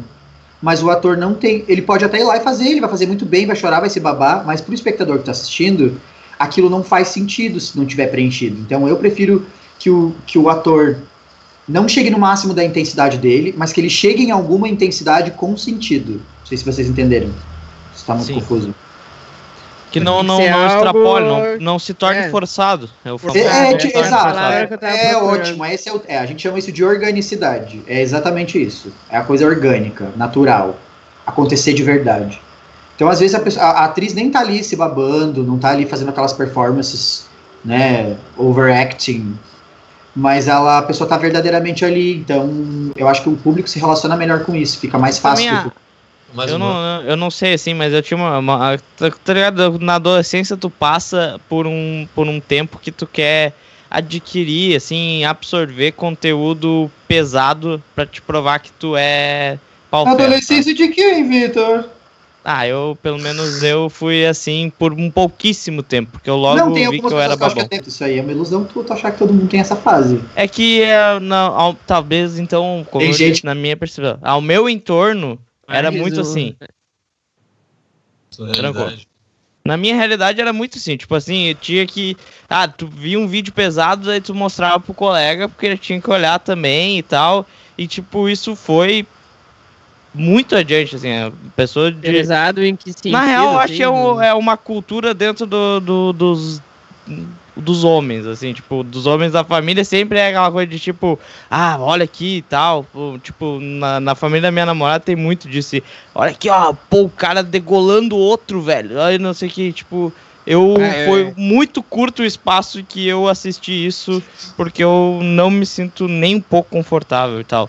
Mas teve um momento que eu fiz isso. E daí tu percebe que, cara, na real, a dor mesmo, tipo, as cenas pesadas de verdade, elas são mais fria, muito mais fria do que, tipo, a de cinema, tá ligado? Às vezes a morte, assim, tipo, do negócio, nem aparece o sangue, nem, tipo, tu nem consegue, sabe, ter aquela coisa que no cinema, nossa, já ia encher a parede de, de, É um de sangue e tal. Então por isso que eu acho que essa questão de ser muito mais orgânico e tu se tornar natural, por mais que não seja espalhafatoso, torna impactante, porque É a presença, é- né? É aquilo é conversando na tua frente, sem nada fazendo mediação, é muito forte, é muito potente. Né? Sim. Tu então vê ali é, na cena como uma simulação, né? A gente fica se imaginando naquela situação, inclusive, eu acho, muitas vezes, né? Sim. Sentir os sentimentos mesmo. E pra quem que vocês apresentaram esse teatro? Vocês fizeram um circuito ou como é que Só- foi? é, não, por enquanto a gente só fez a estreia, a gente fez três apresentações, quatro apresentações. É, e aí quando a gente ia fazer a segunda etapa da- das apresentações, é, começou a pandemia, né? Então agora quando volta, a gente volta já com gás todo, a gente vai começar fazendo dois bairros aí de rolante para as comunidades, e depois a gente vai começar a sair da cidade para começar a, a levar o espetáculo para outros lugares, porque ele, ele não é um espetáculo que tem um formato muito comum, ele tem um formato meio de debate, porque ele acontece e no final a gente faz uma, uma conversa com o público, assim, né, uma troca de experiência, é. E como é que foi a reação do público, a aceitação do público? Eles, eles interagiram, eles participam É que tem um- da- é que daí entra uma- debate? É que- Aí Vocês entra- apresentaram no interior ou no- mais na capital, assim? Porque o público também muda, né? Não, a gente apresentou só em Rolante. Rolante. Só em Só Rolante. em né? Rolante. É, a gente apresentou duas vezes no centro, a gente apresentou. Me ajuda, Vitor. A gente apresentou 17, 17, na, na Boa Esperança. e, na, e no. Como é que é o nome dele da entrada ali? Do, eu nunca lembro o nome daquele Não bairro é ali da entrada. 17? Né? Não, Em era quilômetro 17? Era na Eu minha acho casa. que é. Não sei, na real. E daí na Boa Também Esperança. não sei. Grisado, não posso ajudar vocês aí. Olha, altas tretas esses bairros de Rolante, meu Deus. Eu não, não digo nada. Altas tretas. É, sabe que tem uma coisa nessa peça que é. eu- a minha pesquisa de mestrado, eu, eu pesquiso a edição. Eu pesquiso como que os diretores de teatro estão se transformando em montadores de cinema. Como que cada vez menos eles estão se preocupando com uma ideia geral da peça e estão deixando mais para coisa das mini cenas, das micro cenas e deixando o público com uma percepção mais mais aberta e que o público mesmo faça esse desenho da, do teatro. Isso é um movimento que está acontecendo numa parte do teatro. Então eu sou, eu já pesquiso essa coisa da montagem mesmo, como que monta uma coisa, quais as estratégias dos, dos diretores de cinema, por exemplo, para diminuir o impacto das elipses, né, que são as mudanças bruscas de tempo e espaço. Como é que o cara sai lá do espaço na nave e aparece lá na Terra já em um segundo? Como é que se resolve? Que é são o uso dos raccords, que são algumas ferramentas que a gente usa, né, determinadas coisas posicionadas na tela, ou uma música. Então, estou tentando sempre enxergar e é, essas, essas coisas que, que os montadores usam para potencializar as imagens do cinema, eu penso elas no teatro. Então, o 180 foi todo montado dessa forma. Ele foi todo montado de uma forma estratégica para que em nenhum momento parecesse que as pessoas estão assistindo uma peça sobre feminicídio. Embora todos os elementos sejam, sejam escolhidos e que a peça comece com a frase hoje à noite uma mulher vai morrer, e de fato vai, porque uma mulher morre a cada 4, 5 horas no Brasil, é, desde esse momento até a escolha das transparências das roupas delas tem a ver com feminicídio, mas quando senta para assistir, em nenhum momento te passa pela cabeça aquela coisa do ah, não posso matar mulheres. É, essa, essas informações elas vêm de outros lugares e, e eu, eu, acho que a mensagem final é que é essa. Sim. É, da, enquanto, é, enquanto a reação do público ali, a, então, as pessoas eles, eles não eles, eles vão com essa com essa coisa. Primeiro eles vão com a coisa de que eles vão assistir uma peça sobre feminicídio. Então, eles sentam como espectadores pedagógicos. Ai, né? Quando o primeiro ator o, o, ator da peça diz essa noite uma mulher vai morrer, já muda tudo daí. Aí ele fala no microfone, essa voz fica ecoando, e a gente faz isso três vezes, que é como se fossem as batidas do teatro, então primeira é hoje à noite uma mulher vai morrer, na segunda é hoje à noite uma mulher vai morrer, hoje à noite uma mulher vai morrer, e na terceira três vezes. E aí começa a peça. Então, só nesse preparo, que são os sinais da, para começar a peça, já começa a criar um clima ali que é muito diferente daquele clima pedagógico que eles estavam esperando. Uhum. E aí eles acabam mergulhando na peça como se fosse uma ficção mesmo, como a gente vê os filmes do Nolan, por exemplo, que a gente fica ali do Christopher Nolan, né? Vendo Interestelar, Sim. Inception, aquelas coisas assim. Então eles entram nesse estado meio catatônico e aí vão assim até o final. Tanto que quando acontece a cena do final, eu vou dar um spoiler agora, quem não quiser, quem vai ver a peça não assiste. A gente termina a peça sem aplausos, porque a gente acha que não deve aplaudir esse tipo de coisa, né? Então, quando a gente termina é, é, e diz para eles que eles não vão precisar aplaudir, eles quase que se aliviam, assim, tipo, ah, tá, eu então não vou precisar aplaudir. Aplaudir esse horror. Sim. Então é muito positiva, a reação do público é maravilhosa. É o que vocês esperam, né? É, completamente de acordo. É, é que eu não, eu, você... eu, eu, eu, não sei, eu discordo um pouco que a, que a mensagem, tipo, ah, parece ser uh, é, matar mulher é, é, errado, porque, tipo, isso é muito. Pra galera é, é tipo assim, é muito óbvio. É a pessoa que não percebe que isso é óbvio, que é errado, ela não vai ser o, o teatro que vai vai mudar o pensamento dela. Eu acho discordo, que assim, discordo completamente.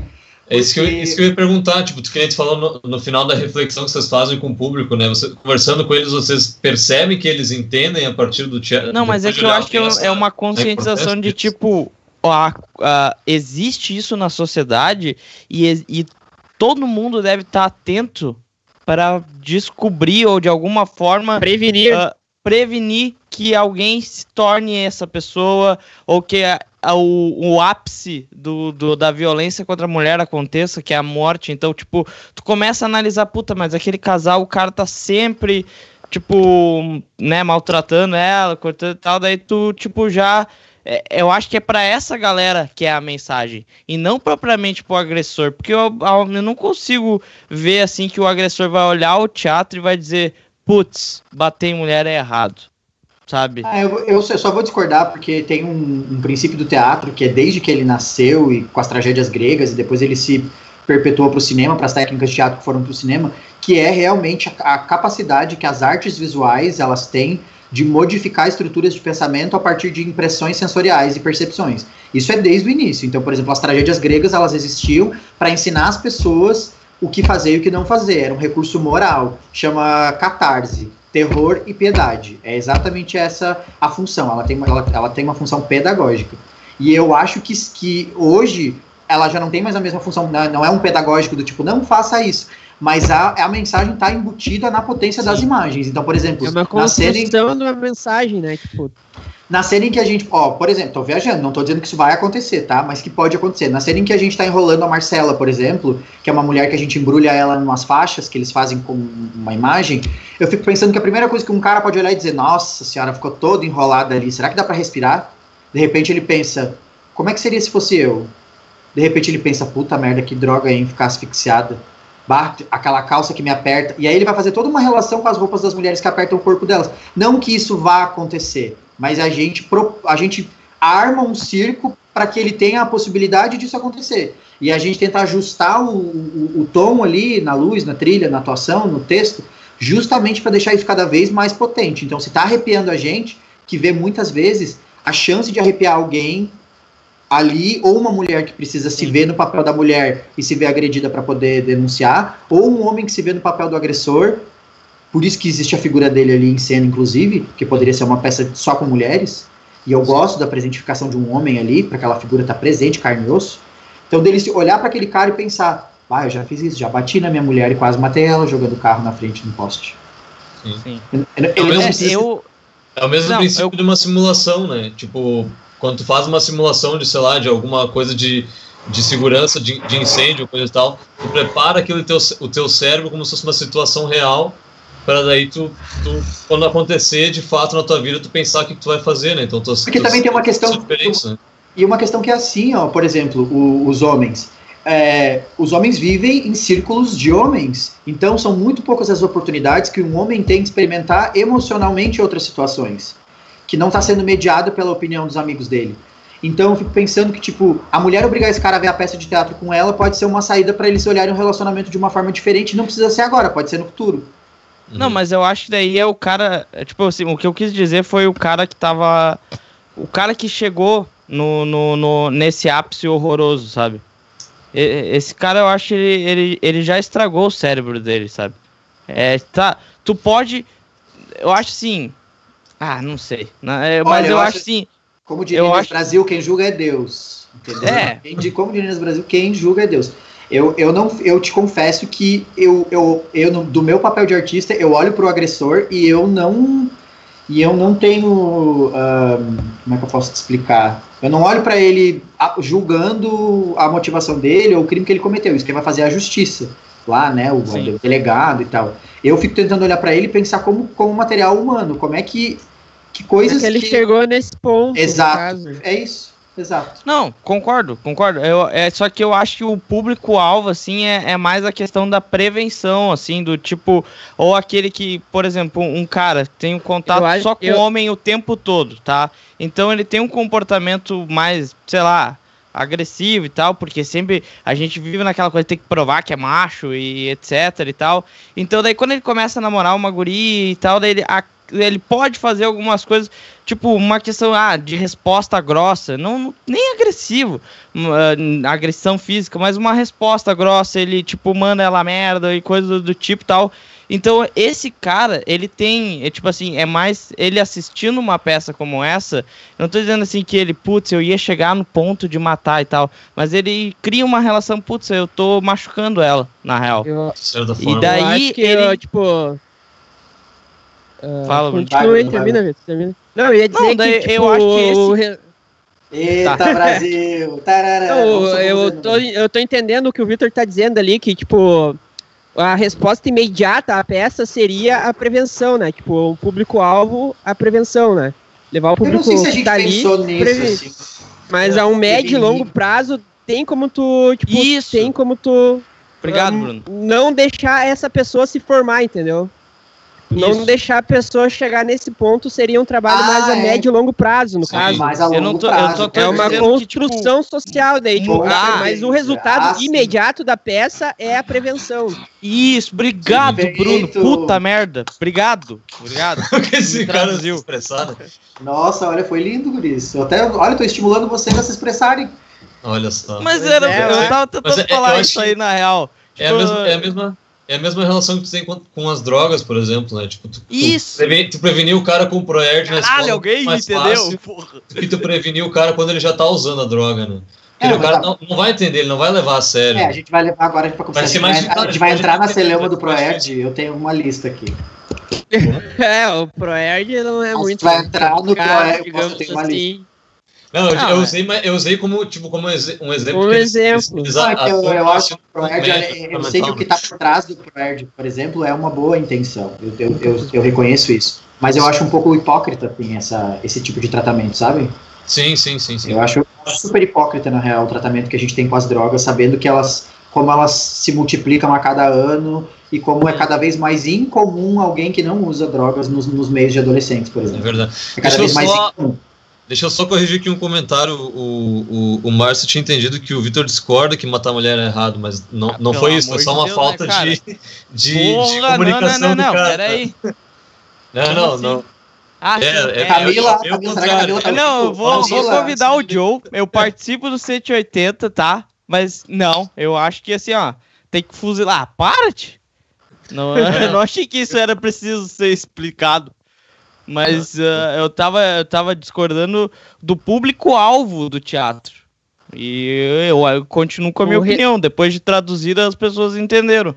Sim, Mas- o resultado que só a isso, peça de Deus. causava no público, no caso, né? Essa foi a É. discussão ali no. Isso, isso. Eu não acho que tu vai entrar na cadeia e pegar, ó, a galera que cometeu feminicídio vai olhar o 180. Ó, viram? Seria Tá incrível, errado, seria não incrível, pode. Seria incrível. Seria, Eu mas eu não, eu não, eu não, como o Bruno disse, eu acho que a resposta em imediato não é para aquelas pessoas se transformarem. Claro, não tô dizendo 100%, mas eu acho que tipo, a, esse tema tu dialogar ele dentro da arte, no debate ah, político e tal, ele é para uma construção social para a gente acabar com isso, né? Logo, óbvio, mas tipo, não é aquele cara que já cometeu essa atrocidade que a gente visa mudar, e sim a sociedade como um todo. Porque daí eu acho que é muito, sei lá, é egoísmo tu achar, ah, vou mudar o cara que cometeu isso. Tipo, é um, sei lá, um deus, Agora cara. o Marcelo o Oliveira, cara. ele tá questionando ali. Coisas, né? Marcelo Oliveira, ele tá questionando quatro homens falando sobre feminicídio. Ela botou uma carinha com dúvida, assim, como se não deveria ser, discutido isso aqui, né? É, eu entendo o ponto de vista dela, a questão do lugar de fala, mas eu acho que para chegar no ponto em que os homens não vão mais falar sobre feminicídio, a gente precisa falar muito ainda e se É. educar muito entre nós, Sim. entre nós É, mesmos. essa fala, é- isso é importante também, né? Essa fala chegar no nosso meio de conversa, né? a porque gente é tem uma conversa argumento para por falar exemplo, com os amigos, né? É, tipo, isso é, uma, isso é uma fala que, por exemplo, a gente não teria numa conversa normal tomando uma ceva, por exemplo. E, e às vezes eu, eu, eu até penso isso, às vezes tu, tu negar que a gente converse, isso vai, vai alongar mais esse processo, né? Porque como é que a gente vai mudar a nossa cabeça se a gente não discutir sobre, né? É, eu acho que a gente não pode, por exemplo, é ficar discutindo e, e ficar julgando Sim, ah, sim. O papel da mulher, os medos Não, que a mulher. isso, isso aí não nos cabe, É. né? Eu não, mas É, eu ninguém tá que- fazendo Discutir o aqui, nosso né? lugar dentro desse assunto, eu acho Isso, que e É, porque a tem- minha única discordância, para deixar bem claro, eu, e nem falei que não é público, eu disse que o público-alvo, eu acho que é nessa questão de prevenção e, e mu- mudar a sociedade como um todo, e não mudar o Vitor. indivíduo que fez essa já essa atrocidade. É só Vitor, ah, isso. fica tranquilo, a gente já entendeu, a gente Não, ainda te ama. não entendeu? Eu tô dizendo que eu tô matando mulher, pelo amor de Deus. Calma, Vitor. É, a ideia nem é salvar o mundo tão, tão rápido assim, né? A gente- A É, Joyce meu, Reis, é, ele tá concordando com é. nós. Debates como este são extremamente necessários. Tem uma, eu tenho uma experiência concordo rápida para contar para vocês que é no momento da minha vida eu dirigi um trabalho que era só com homens. Eu não vou falar o nome do trabalho nem nada porque né, fica muito claro, sabe? Eu vou dizer para vocês que foi um momento muito peculiar da minha vida, porque eu sempre pensava que homens que eram do teatro, eles tinham uma visão, eles eram mais sensíveis, né, naturalmente, e que algumas questões a gente ia discutir com um tipo de postura diferente. Uhum. E, e eu tenho, eu tomei um choque assim, Tomou um choque eu- que até desligou. É, pra ter uma ideia de quanto eu fiquei impactado. O- eu tomei um choque porque é, é uma, não, não se trata de uma discussão superficial sobre como se trata a namorada, ou se já bateu em alguma mulher, ou é, como que vê as colegas mulheres de sucesso no seu trabalho. Acho que está muito além disso. Eu acho que essa questão do, do, da origem do feminicídio, ela tá lá no tipo de beleza que os homens valorizam quando eles começam uma certa idade ali, depois dos 30 anos. Que eu via, por exemplo, esses meninos que eu estava trabalhando, eles tinham, eles, eles comentavam sobre meninas muito novas, muito jovens, algumas de menor, muitas, inclusive, meninas bem jovens. E eu não estou falando isso, e eu não acho que isso seja um caso isolado daqueles meninos. Eu acredito que sejam quase todos os grupos de, de homens sejam assim, que, que se valoriza muito as meninas novinhas. E é, ah, é a bonitinha, novinha, nananana, tem música que fala da novinha. Eu, por exemplo, eu como professor, eu me recuso a dançar qualquer música que tenha novinha na letra. Eu não danço. Sim, sim. Eu saio e vou pra rua. Inclusive, eu fui numa festa uma vez, eu fiz um escândalo, discuti com os meus amigos, saí da pista quando começou a tocar a música, eles me odiaram e eu saí puto da cara, fui pro fumódromo, cheguei lá, tinha uma menina e ela perguntou o que que foi. Eu disse pra ela, nossa, tem um horror o jeito que os homens objetificam as mulheres e colocam música com novinha.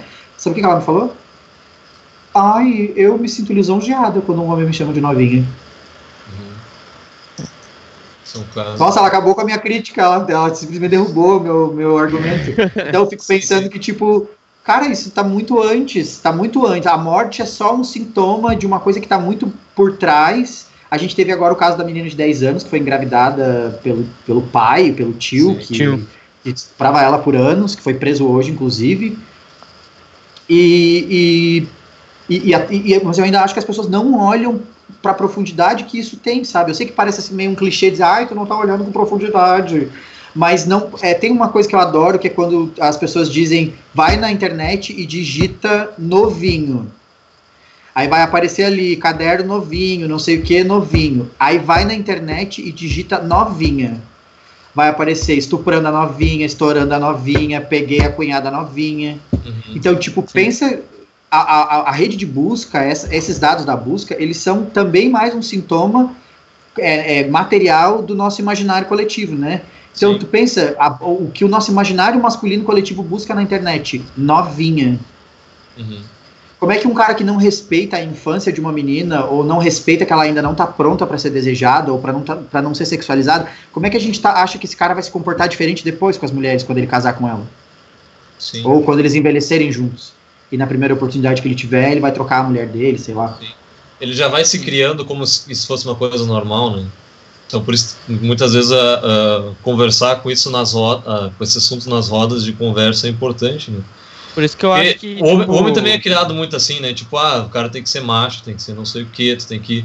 Tu não pode te abrir tanto, porque senão tu vai mostrar tua sensibilidade. Isso é uma Entre coisa as mulheres mesmo, as próprias mulheres falam isso quando um homem se mostra muito sensível, né?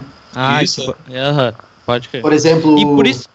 Só para e por isso que eu acho importante a gente e foi um, um desejo nosso trazer o Joe para tipo meu, isso é uma coisa que a gente precisa, assim, discutir, porque isso é um comportamento de erro da, do, do, homem, tá ligado?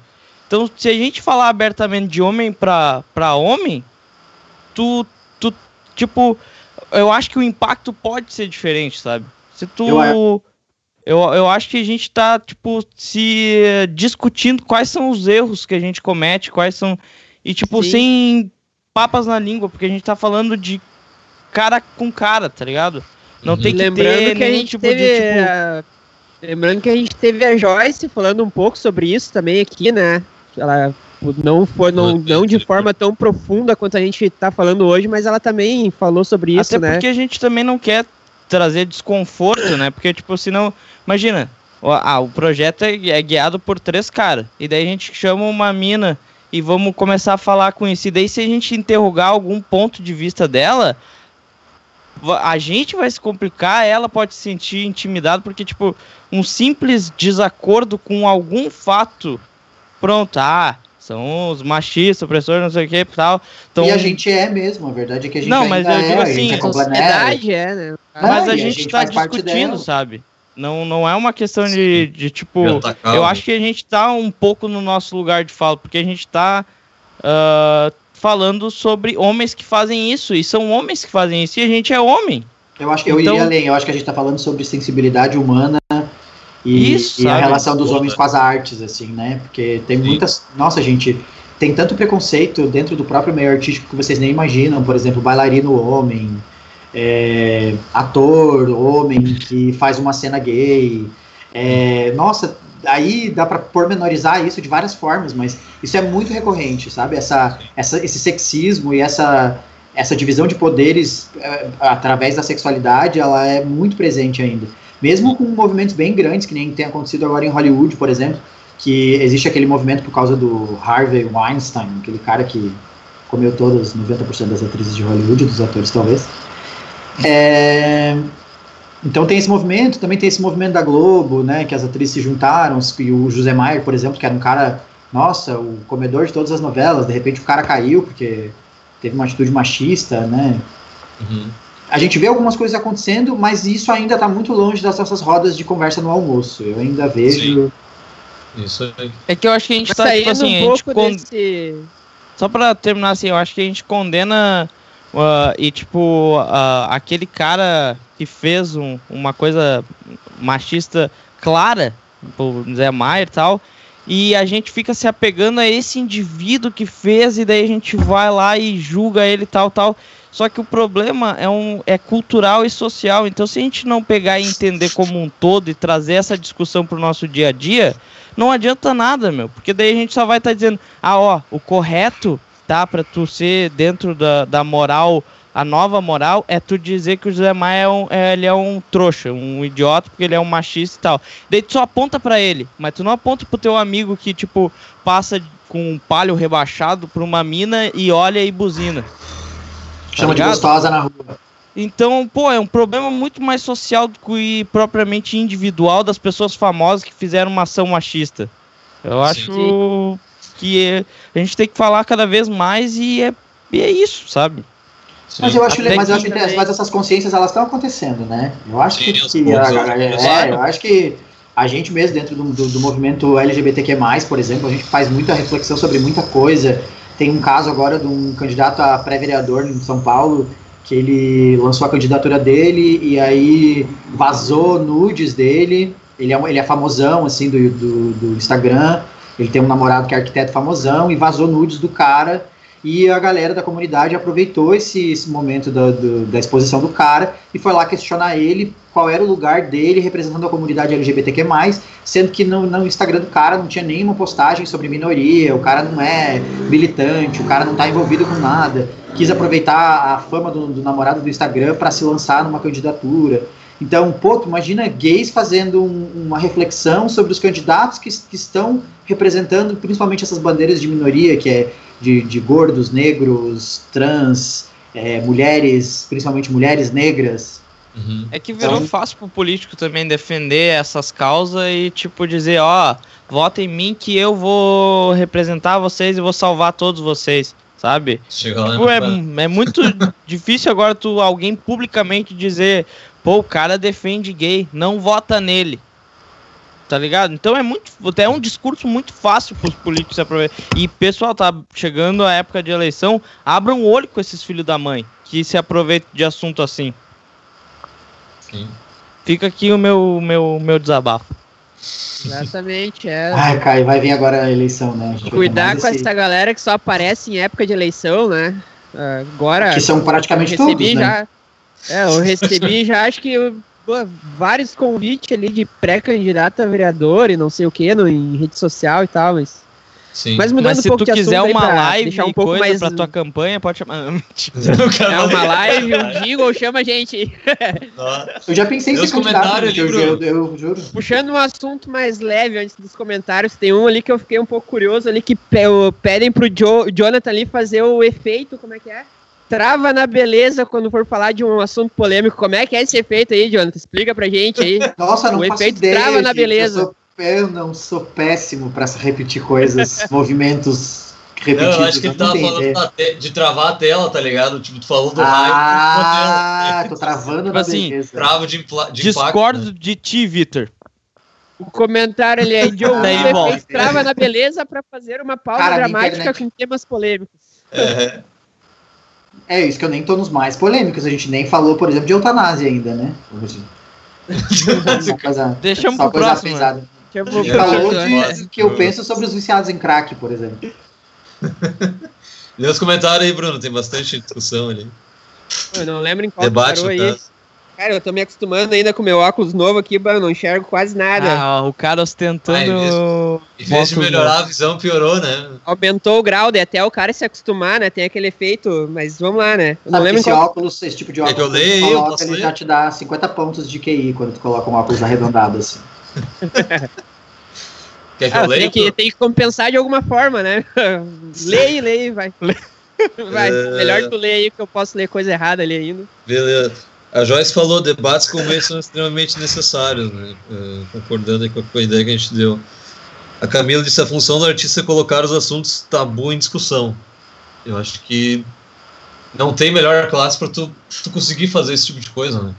Tanto a, o teatro, como a música, como A whatever. comunicação aqui, né? Comunicação. É, mas vai dizer isso, diz isso para as pessoas que foram lá fechar a exposição do, do queer lá no museu no, no Marx no ano passado e para aquela pessoa que tentou fechar lá a performance do cara porque uma criança tocou nele com o corpo nu, ui meu Deus. Mas, mas isso é, é uma coisa, né? Tipo, que nem, isso- isso é, é um dos pontos que o Victor tava falando também, né? Tipo, a pessoa. é- às vezes é difícil alcançar o público que tu tem que alcançar, porque quem te escuta é só quem já sabe a mensagem, é só quem já sabe o que tu vai falar, né? Tu prega pra convertido. Tu pera pra convertido isso. Então, às vezes, isso é difícil, né? Então a gente Mas tem eu que acho que, tipo, a- em lugares que são. que estão essas pessoas, né? Eu acho que no Ah, fim das tá contas bom. a, a arte tem que ter esse, esse, essa função, né, de gerar debate sobre assuntos polêmicos, acrescentar alguma coisa para a sociedade, sei É, lá. eu, eu me pergunto quando é não que a seja sociedade uma vai obrigação, né, mas tipo, seria Não, de legal. forma nenhuma, mas eu fico pensando que quando que vai acontecer a época em que a, a, a vontade das pessoas e, e, e a corrente intelectual vai acompanhar a vanguarda das artes, porque a gente vive numa luta que a gente sempre vai ser reconhecido, as nossas lutas só vão ser reconhecidas quando a gente já estiver morto. Hoje, por exemplo, a gente estuda expressionismo, surrealismo, dadaísmo. Esses caras, na época que eles faziam essas coisas, eles eram muito fodidos. A galera odiava eles, detestava Sim. o trabalho deles. O trabalho do Duchamp, quando foi pro museu, ele foi odiado, foi execrado. E hoje o cara é um ícone. Eu fico com uma pena do Duchamp de não ter po- podido aproveitar o, o- o- o que o pensamento dele, a coragem dele foram capazes de construir. Então eu penso que a gente que está na vanguarda dessas discussões hoje, fazendo crítica, a, a- a gente infelizmente não vai ter o prazer de ver o, o produto dessa nossa crítica no Sim. futuro. Vai ficar para a posteridade mesmo. Sim. É. E veio pra internet discutir de boa, tá? Sim. Aqui a, a Marcela completou aqui. Não que não deveria ser discutido, mas que falta uma mulher para, para lugar de fala. Acho que é, é até interessante quando vê um, nos próximos podcasts trazer uma, uma mulher mesmo, a gente discutir assim, né? Quando vê até chamar as nossas namoradas aí, quando vê, botar na roda, ver o que, que elas acham Podcast de do, Dia dos do Namorados. relacionamento, né? Podcast de Cada Dia um tem, um, tem uma. é, a minha, cada uma minha tem um grande de referência, assim, de ideia de, de podcast fez isso no Dia dos Pais. Os caras fizeram podcast com os pais, tá ligado? Ah, sim, é, é massa esse. Mas é uma ideia, ideia interessante, né? É, a Uh, Joyce a esteve aqui falando sobre isso com a gente, né? Ela, se não me engano, Mas ela falou foi- sobre, o, sobre o, a peça 180 ou não? Falou, ela chegou a comentar, mas não, falou. mas não, É, a eu gente digo não chegou ao namoradas, ponto. seria interessante seria. Não três entramos no assunto a fundo, né? Foi uma, uma discussão mais rasa, né? Mas igual. Sim, sim. Sim. Mas enfim, Vamos chamar ela de a- novo aí. a Aline disse também, acho muito interessante, vamos falando sobre esse assunto. Acho que ajuda a pensarem no que é errado sobre o assunto, né? Eh, então, concordando com o que a gente já falou, né? Ali o Trava Beleza já foi. A Joyce disse excelentes reflexões. Esse é um problema social, precisamos falar cada vez mais sobre esses, tema, esses temas. Promover a reflexão através da cultura é fundamental. Então é isso E a aí. gente não caiu. Não caiu. É, Não caiu. A última pergunta é: caiu? Não, não caiu. ainda não. ainda não. O YouTube ainda não derrubou. Mas se o É. YouTube derrubar, a gente vai pra Twitch. Porque o YouTube é uma desgraça. Não, mentira. Vai, o cara começa a falar da plataforma, né? Mas é isso aí. Ah, é- Cara, eu. eu... Muito interessante, é, é legal. Eu queria muito, eu tenho um sonho de discutir isso, assim, numa roda gigante de homens, assim, pegar uns, uns homens meio búfalo e botar numa roda, assim, e discutir Eles tá? alemão com mais grosso que, que dedos trancados, que dedão trancado. Só pra ver. Aham. Só pra ver o que, que dá. É que o problema é, que a ele gente gosta tá... do tumulto, né? Pelo jeito, né? gosta do Mas Eu ele não, gosto, do- eu não gosto do tumulto, mas eu acho que assim, ó, sendo bem honesto, o mundo É. precisa de algumas pessoas que vão lá fazer barulho, entende? Nem Claro. todo mundo precisa ficar ouvindo app de sons da natureza pra acalmar. Tem gente que gosta de, de se envenenar mesmo, entendeu? Quer Não é o meu caso, eu sou muito calmo, muito tranquilo. Mas, ah, Quer fazer a CMRS? quer fazer o quê? ASMRS. Ah, não, eu queria, É que na virou verdade, moda um, troço agora. Não tô ligado o que que é. Ah, É, é aquele isso- que capta os sons da bem. É, daí tipo assim, ah, eu vou fazer uma CMRS do, do barulho do mouse. Daí fica. É o tipo de som que aciona Ah. uma coisa do lóbulo, não sei o que, do cérebro. Por isso que Ah, mas eles já, já extrapolaram. Já tem a CMRS. Eu já, já procuro a CMRS quando quero procurar efeito sonoro de alguma coisa. Eu quero pegar um barulho de chimarrão, daí eu boto a CMRS chimarrão. Tem. É. Tem alguém chupando um chimarrão e é isso aí. E daí tá lá, vídeo relaxante. Não sei como uma pessoa duas horas chupando uma bomba é relaxante. Mas tem. Tem um, tu, tu lembrou, falou de gravar os sons, né? Eu lembro que tem um filme que eu adoro que chama O Fantástico Senhor Raposo, que é um stop motion que todos os sons desse filme eles foram gravados ao vivo. Então é uma história que se passa numa fazenda que uma família de raposas que mora embaixo da terra rouba coisas das fazendas. Então tu imagina, o som de mastigar, tudo é feito por atores gravados ao vivo. Aham. Esse filme ganhou- o Oscar e tal. Como assim gravados ao vivo? Porque geralmente tu, os, os efeitos, quando tu grava, ou tu pega ele pronto de um banco de efeitos, ou tu grava, mas tu põe um filtro, né? E ele, nesse, nessa animação, Ah, os tá. sons. Não de- tem, não tem edição, assim. É o que é gravado som puro. foi. por exemplo, se é Ah, um tá. mastigando um milho, eles colocaram uma pessoa mastigando um milho e gravaram aquele som e usaram com bem pouca, Edição. bem assim. pós-produção é em cima. Tá, é entendi. muito legal. É porque eu ia dizer, todo, todo som, tipo. ó, Nesses as questões de. Se bem que eu, eu já vi vários foley que, tipo, mastigar é um cara pisando no pão, né? Vai entender. Tem muita coisa assim, tem, tem muita. Tipo, De vez de, tipo, pegar e botar um cara mastigando e gravar com, com sei lá, um, um microfone paulado ali, né? E não, bota o cara pisando no. Ah, vai entender também. A gente falou nenhum. bem, né? A gente já falou de efeitos especiais até feminicídio. A gente tá com uma gama bem grande de conteúdo Isso. hoje, né? É pra ter mais corte depois, pra gente poder lançar individual. assim. Então Cara, vamos lá na é- pauta, qual é o próximo assunto, a Revolução Francesa. Vamos escolher uma coisa bem aleatória. assim. Cara, eu, na real, eu, eu não sei o que o pessoal quer dis- discutir mais alguma coisa, assim. Eu acho que a gente tá. O a Jonathan tá pode- louco pra discutir mais alguma coisa ali, meu. Perguntar essa coisa do ser, não, essa coisa do eu ser polêmico, um dia o mundo vai entender que não é verdade. Mas eu vou, vou deixar pra hora certa. Eu não, eu não sou polêmico, eu sou um cara estimulante, eu diria. Não polêmico. Eu gosto de ver as pessoas conversando sobre coisas. Sim, Ah, mas eu, eu também, eu, cara, eu sinceramente eu gosto e assim, o, meu prazer de escutar tanto podcast e coisa é justamente esse, é o discutir, sabe? Independente do assunto. Só que o problema é que, cara, muitas vezes tu começa a discutir de boa, daí tu passa por um nível de revolta, e daí depois, qualquer coisa que tu discordar, tu é do extremamente do outro lado, tá ligado? E daí, bah, daí, daí, daí é quando eu paro de ser polêmico e começo só a concordar, porque eu não quero brigar. Queria, quero discutir, isso. claro, se sobe aquela vontade de tipo, porra, mas não é isso. É, nesse Beleza. momento eu geralmente Mas já tô daí- em cima da mesa. É, eu já É. paro, porque daí eu acho que já não vale a pena. Sabe? É, eu, eu, eu faço terapia. É, eu não faço, eu não quero gastar a minha, minha querida cabecinha É que não, pra com- mim, é que na verdade pra mim não faz sentido, né? Eu como escolhi a arte justamente porque eu não queria ter uma vida regular e um pensamento padrão e um, e um tipo de vida operacional, eu fui procurar um lugar onde eu poderia extravasar. Eu acho que eu encontrei na arte esse, esse lugar de extravasar. É, Não, mas eu, eu acho que a gente, a gente também mas extravasar compartilha, de enlouquecer, né? não compartilha dessa ideia, sabe? E por isso até que a gente trouxe o podcast com uma discussão, primeiramente cultura no interior, e daí, tipo, falar de vários assuntos. Mas assim, tentando manter a cabeça sã, sabe? né? Porque a gente é tudo, tudo, tudo meio, assim, sensível. Então, se a gente começar a brigar, a gente chora e fica brabo um com o outro, emburrado e tal. Daí a gente. Então, quando. Eu, pelo menos, eu sou assim. Quando eu vou com alguém. E olha, que, na boa, eu fiz um curso de produção fonográfica. Trabalho com. Dentro lá do, do bairrista. Trabalho com o mundo da música agora, com vocês no teatro sempre. E, e eu sou, tipo assim. Eu sou meio pendente à direita. E, cara, pra mim, lindo. Eu adoro viver com pessoas que têm pensamento político, social um Como é pouco que é? Repete essa última meu. frase. Repete essa frase pra mim. Ah, tu, todo tu pende pra sabe. onde? Eu pendo um pouco mais pra direita. Oi, Rita, tudo bem? Eu queria só.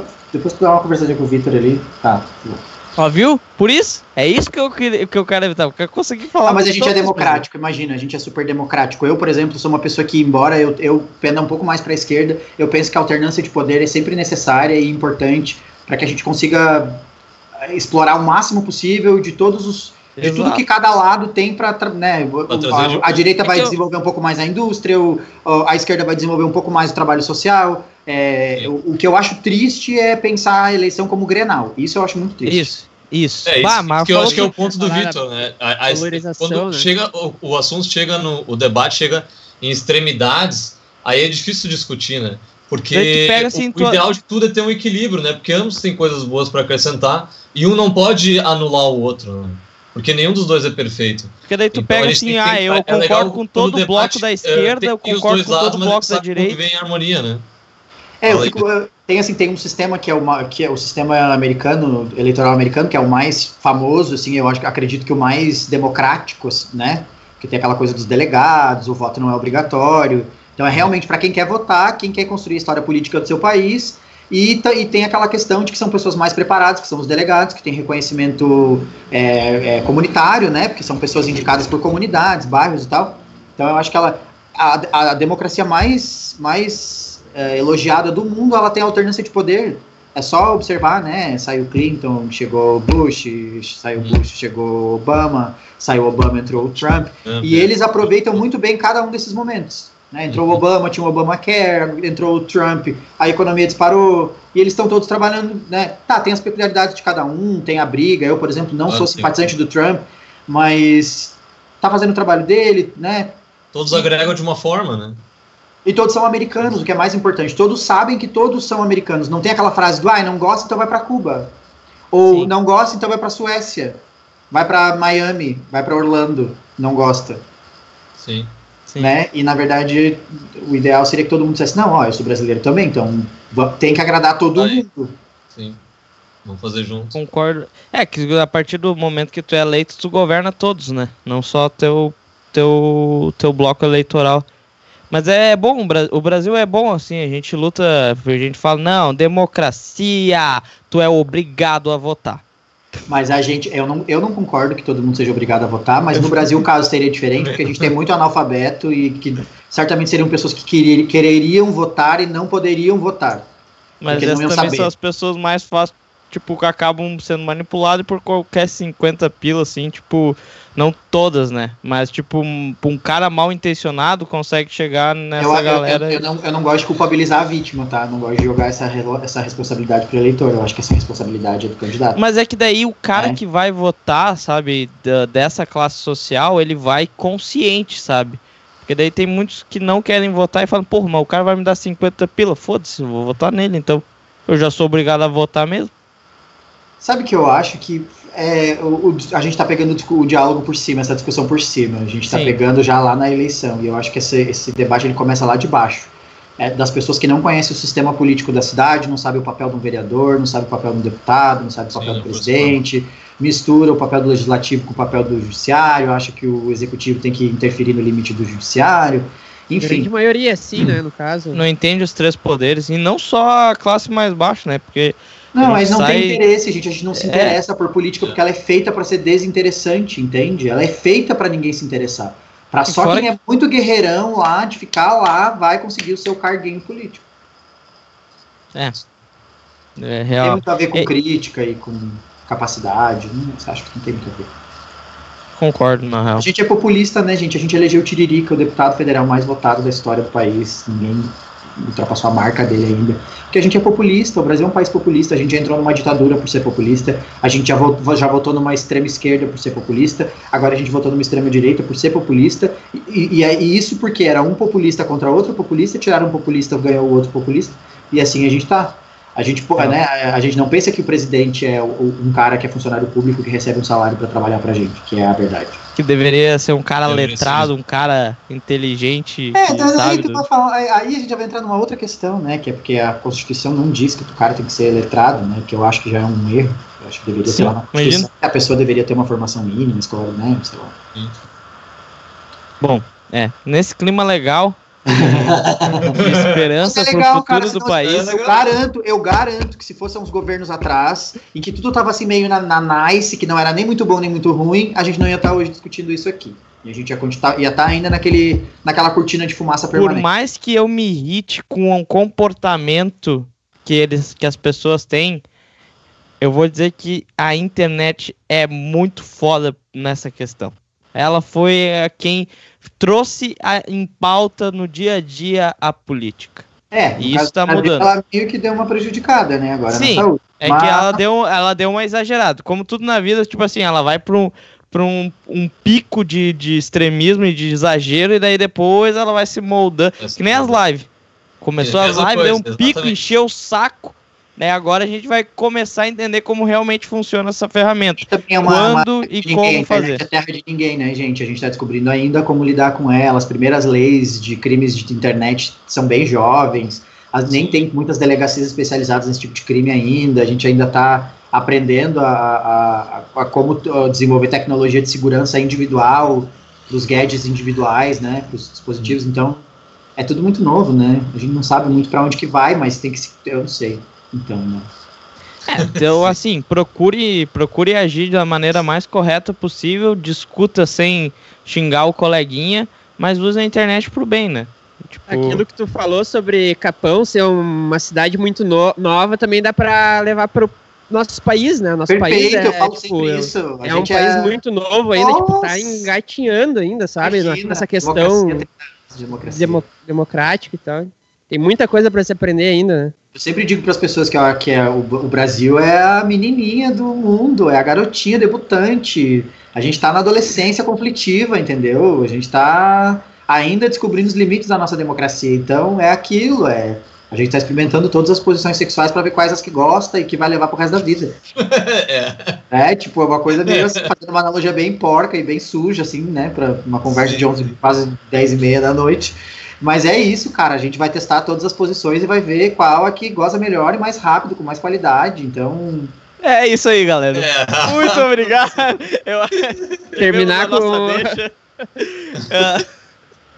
Perfeito. Mas é uma como que entende, ó. Eu acho engraçado que, tipo, claro que é ridícula, mas todo mundo entende, entendeu? Isso. Na hora. Pra terminar como a gente começou, cara. né? A gente começou com a oitava Pô. série lá, com o tema da oitava série, e terminar agora sim, né? É que eu virei mestre, né? Depois dali eu saí e virei mestre. Então agora já não é mais a turma, agora já é o, o mestrado da, da sexualidade, do sexo.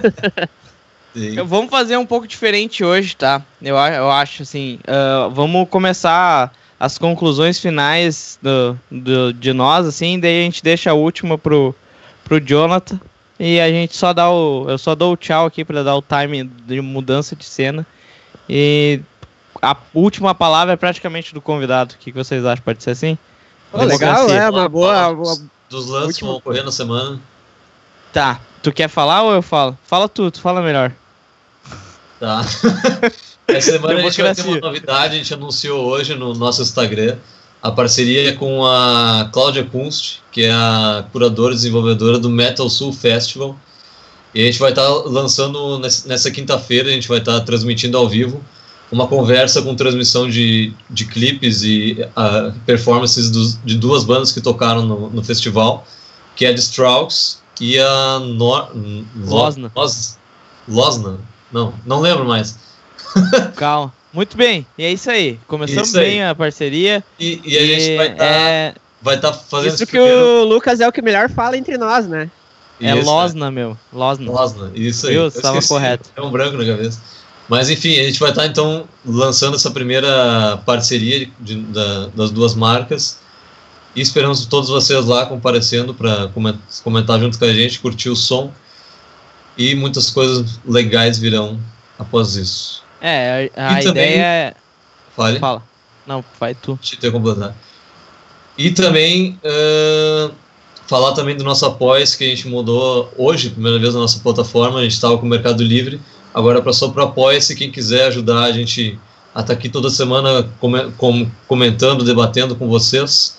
Tem lá um valor bem irrisório que é de um real, um realzinho, um pilinho, uma moedinha.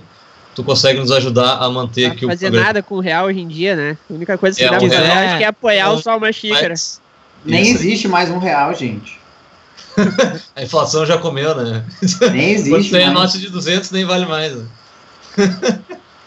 Mas é isso eu tô louco pra virar de 200 pra eu começar as de 50 desvalorizar e eu ter várias na minha carteira. Assim, sobrar as notas de 50.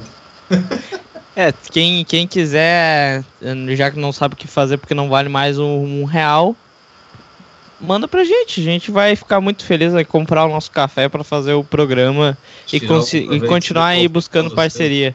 Isso aí. E, e devolver para vocês em forma de conteúdo de debates que podem agregar de alguma forma na cultura, na cultura local, na comunidade e tudo mais. É, eu, eu, eu queria lembrar vocês que, tipo, essa foi a primeira vez que a gente fez e esperamos continuar fazendo a transmissão simultânea no Facebook e YouTube.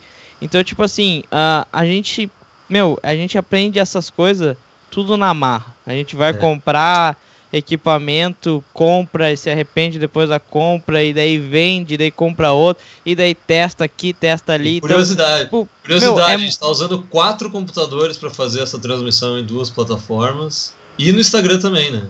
Então, então tipo assim, a gente gosta, é divertido para nós, mas é um esforço também. Então, se vocês querem, tipo, uh, dar dicas pra gente, pra gente melhorar cada vez mais tal, uh, nos der esse apoio com o Pila. Sério, é, a gente vai ficar muito feliz. E lembrando que as nossas xícaras. Opa, tá nas As nossas xícaras e, e, chaveiros elas são feitas pela Insight, tá?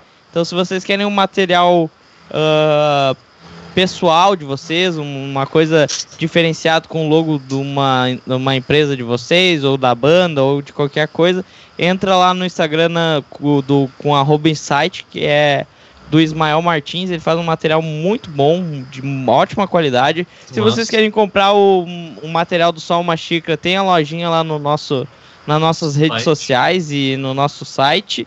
Pode entrar Eu em contato Eu queria muito uma caneca dessa, ela é muito linda.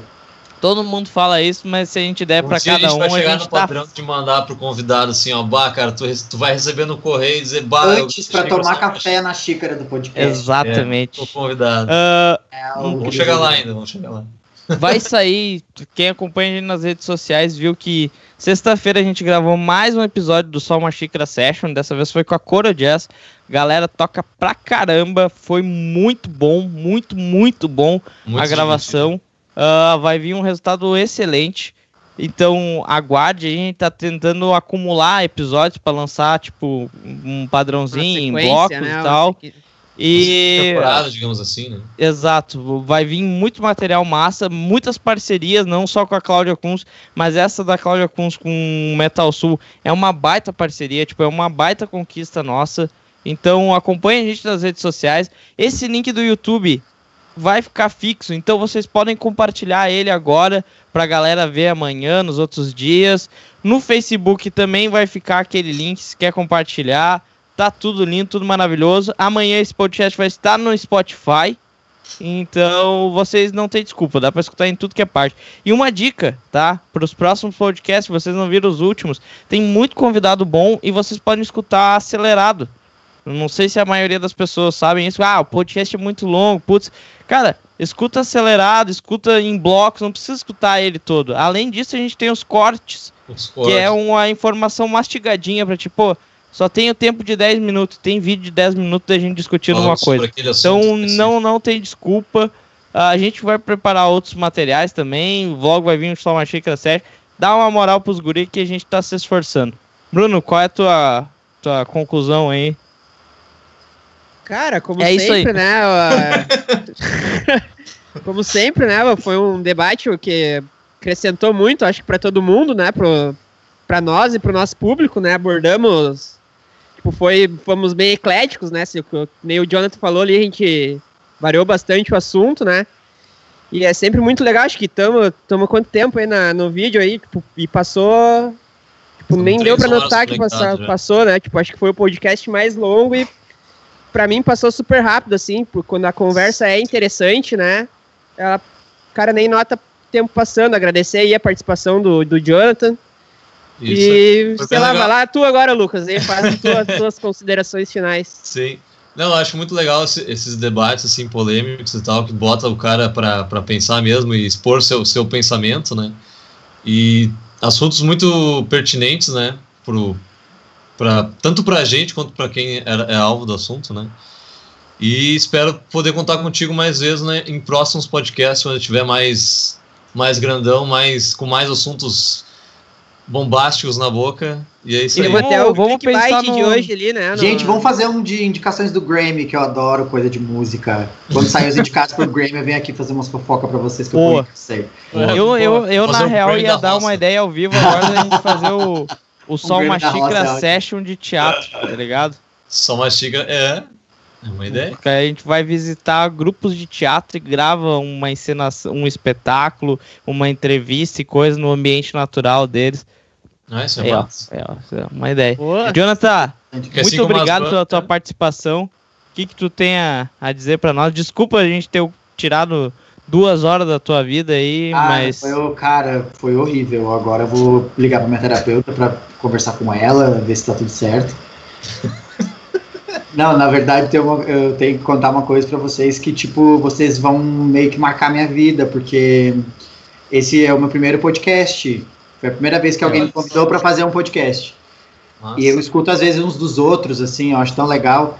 E eu tô me sentindo muito importante hoje, tô me sentindo assim, quase uma estrela de estar no podcast de vocês.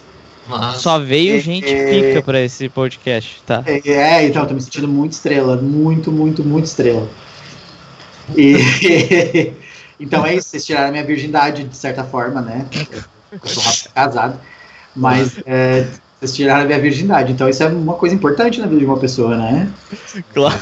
Falar sobre que isso é uma experiência boa, essa é, é, ah, sabe que toda. Tá, eu não sei, é, é, Sabe que sempre que a gente perde a virgindade é uma coisa estranha, né? É, isso é Não é assim, ai, nossa, fluiu.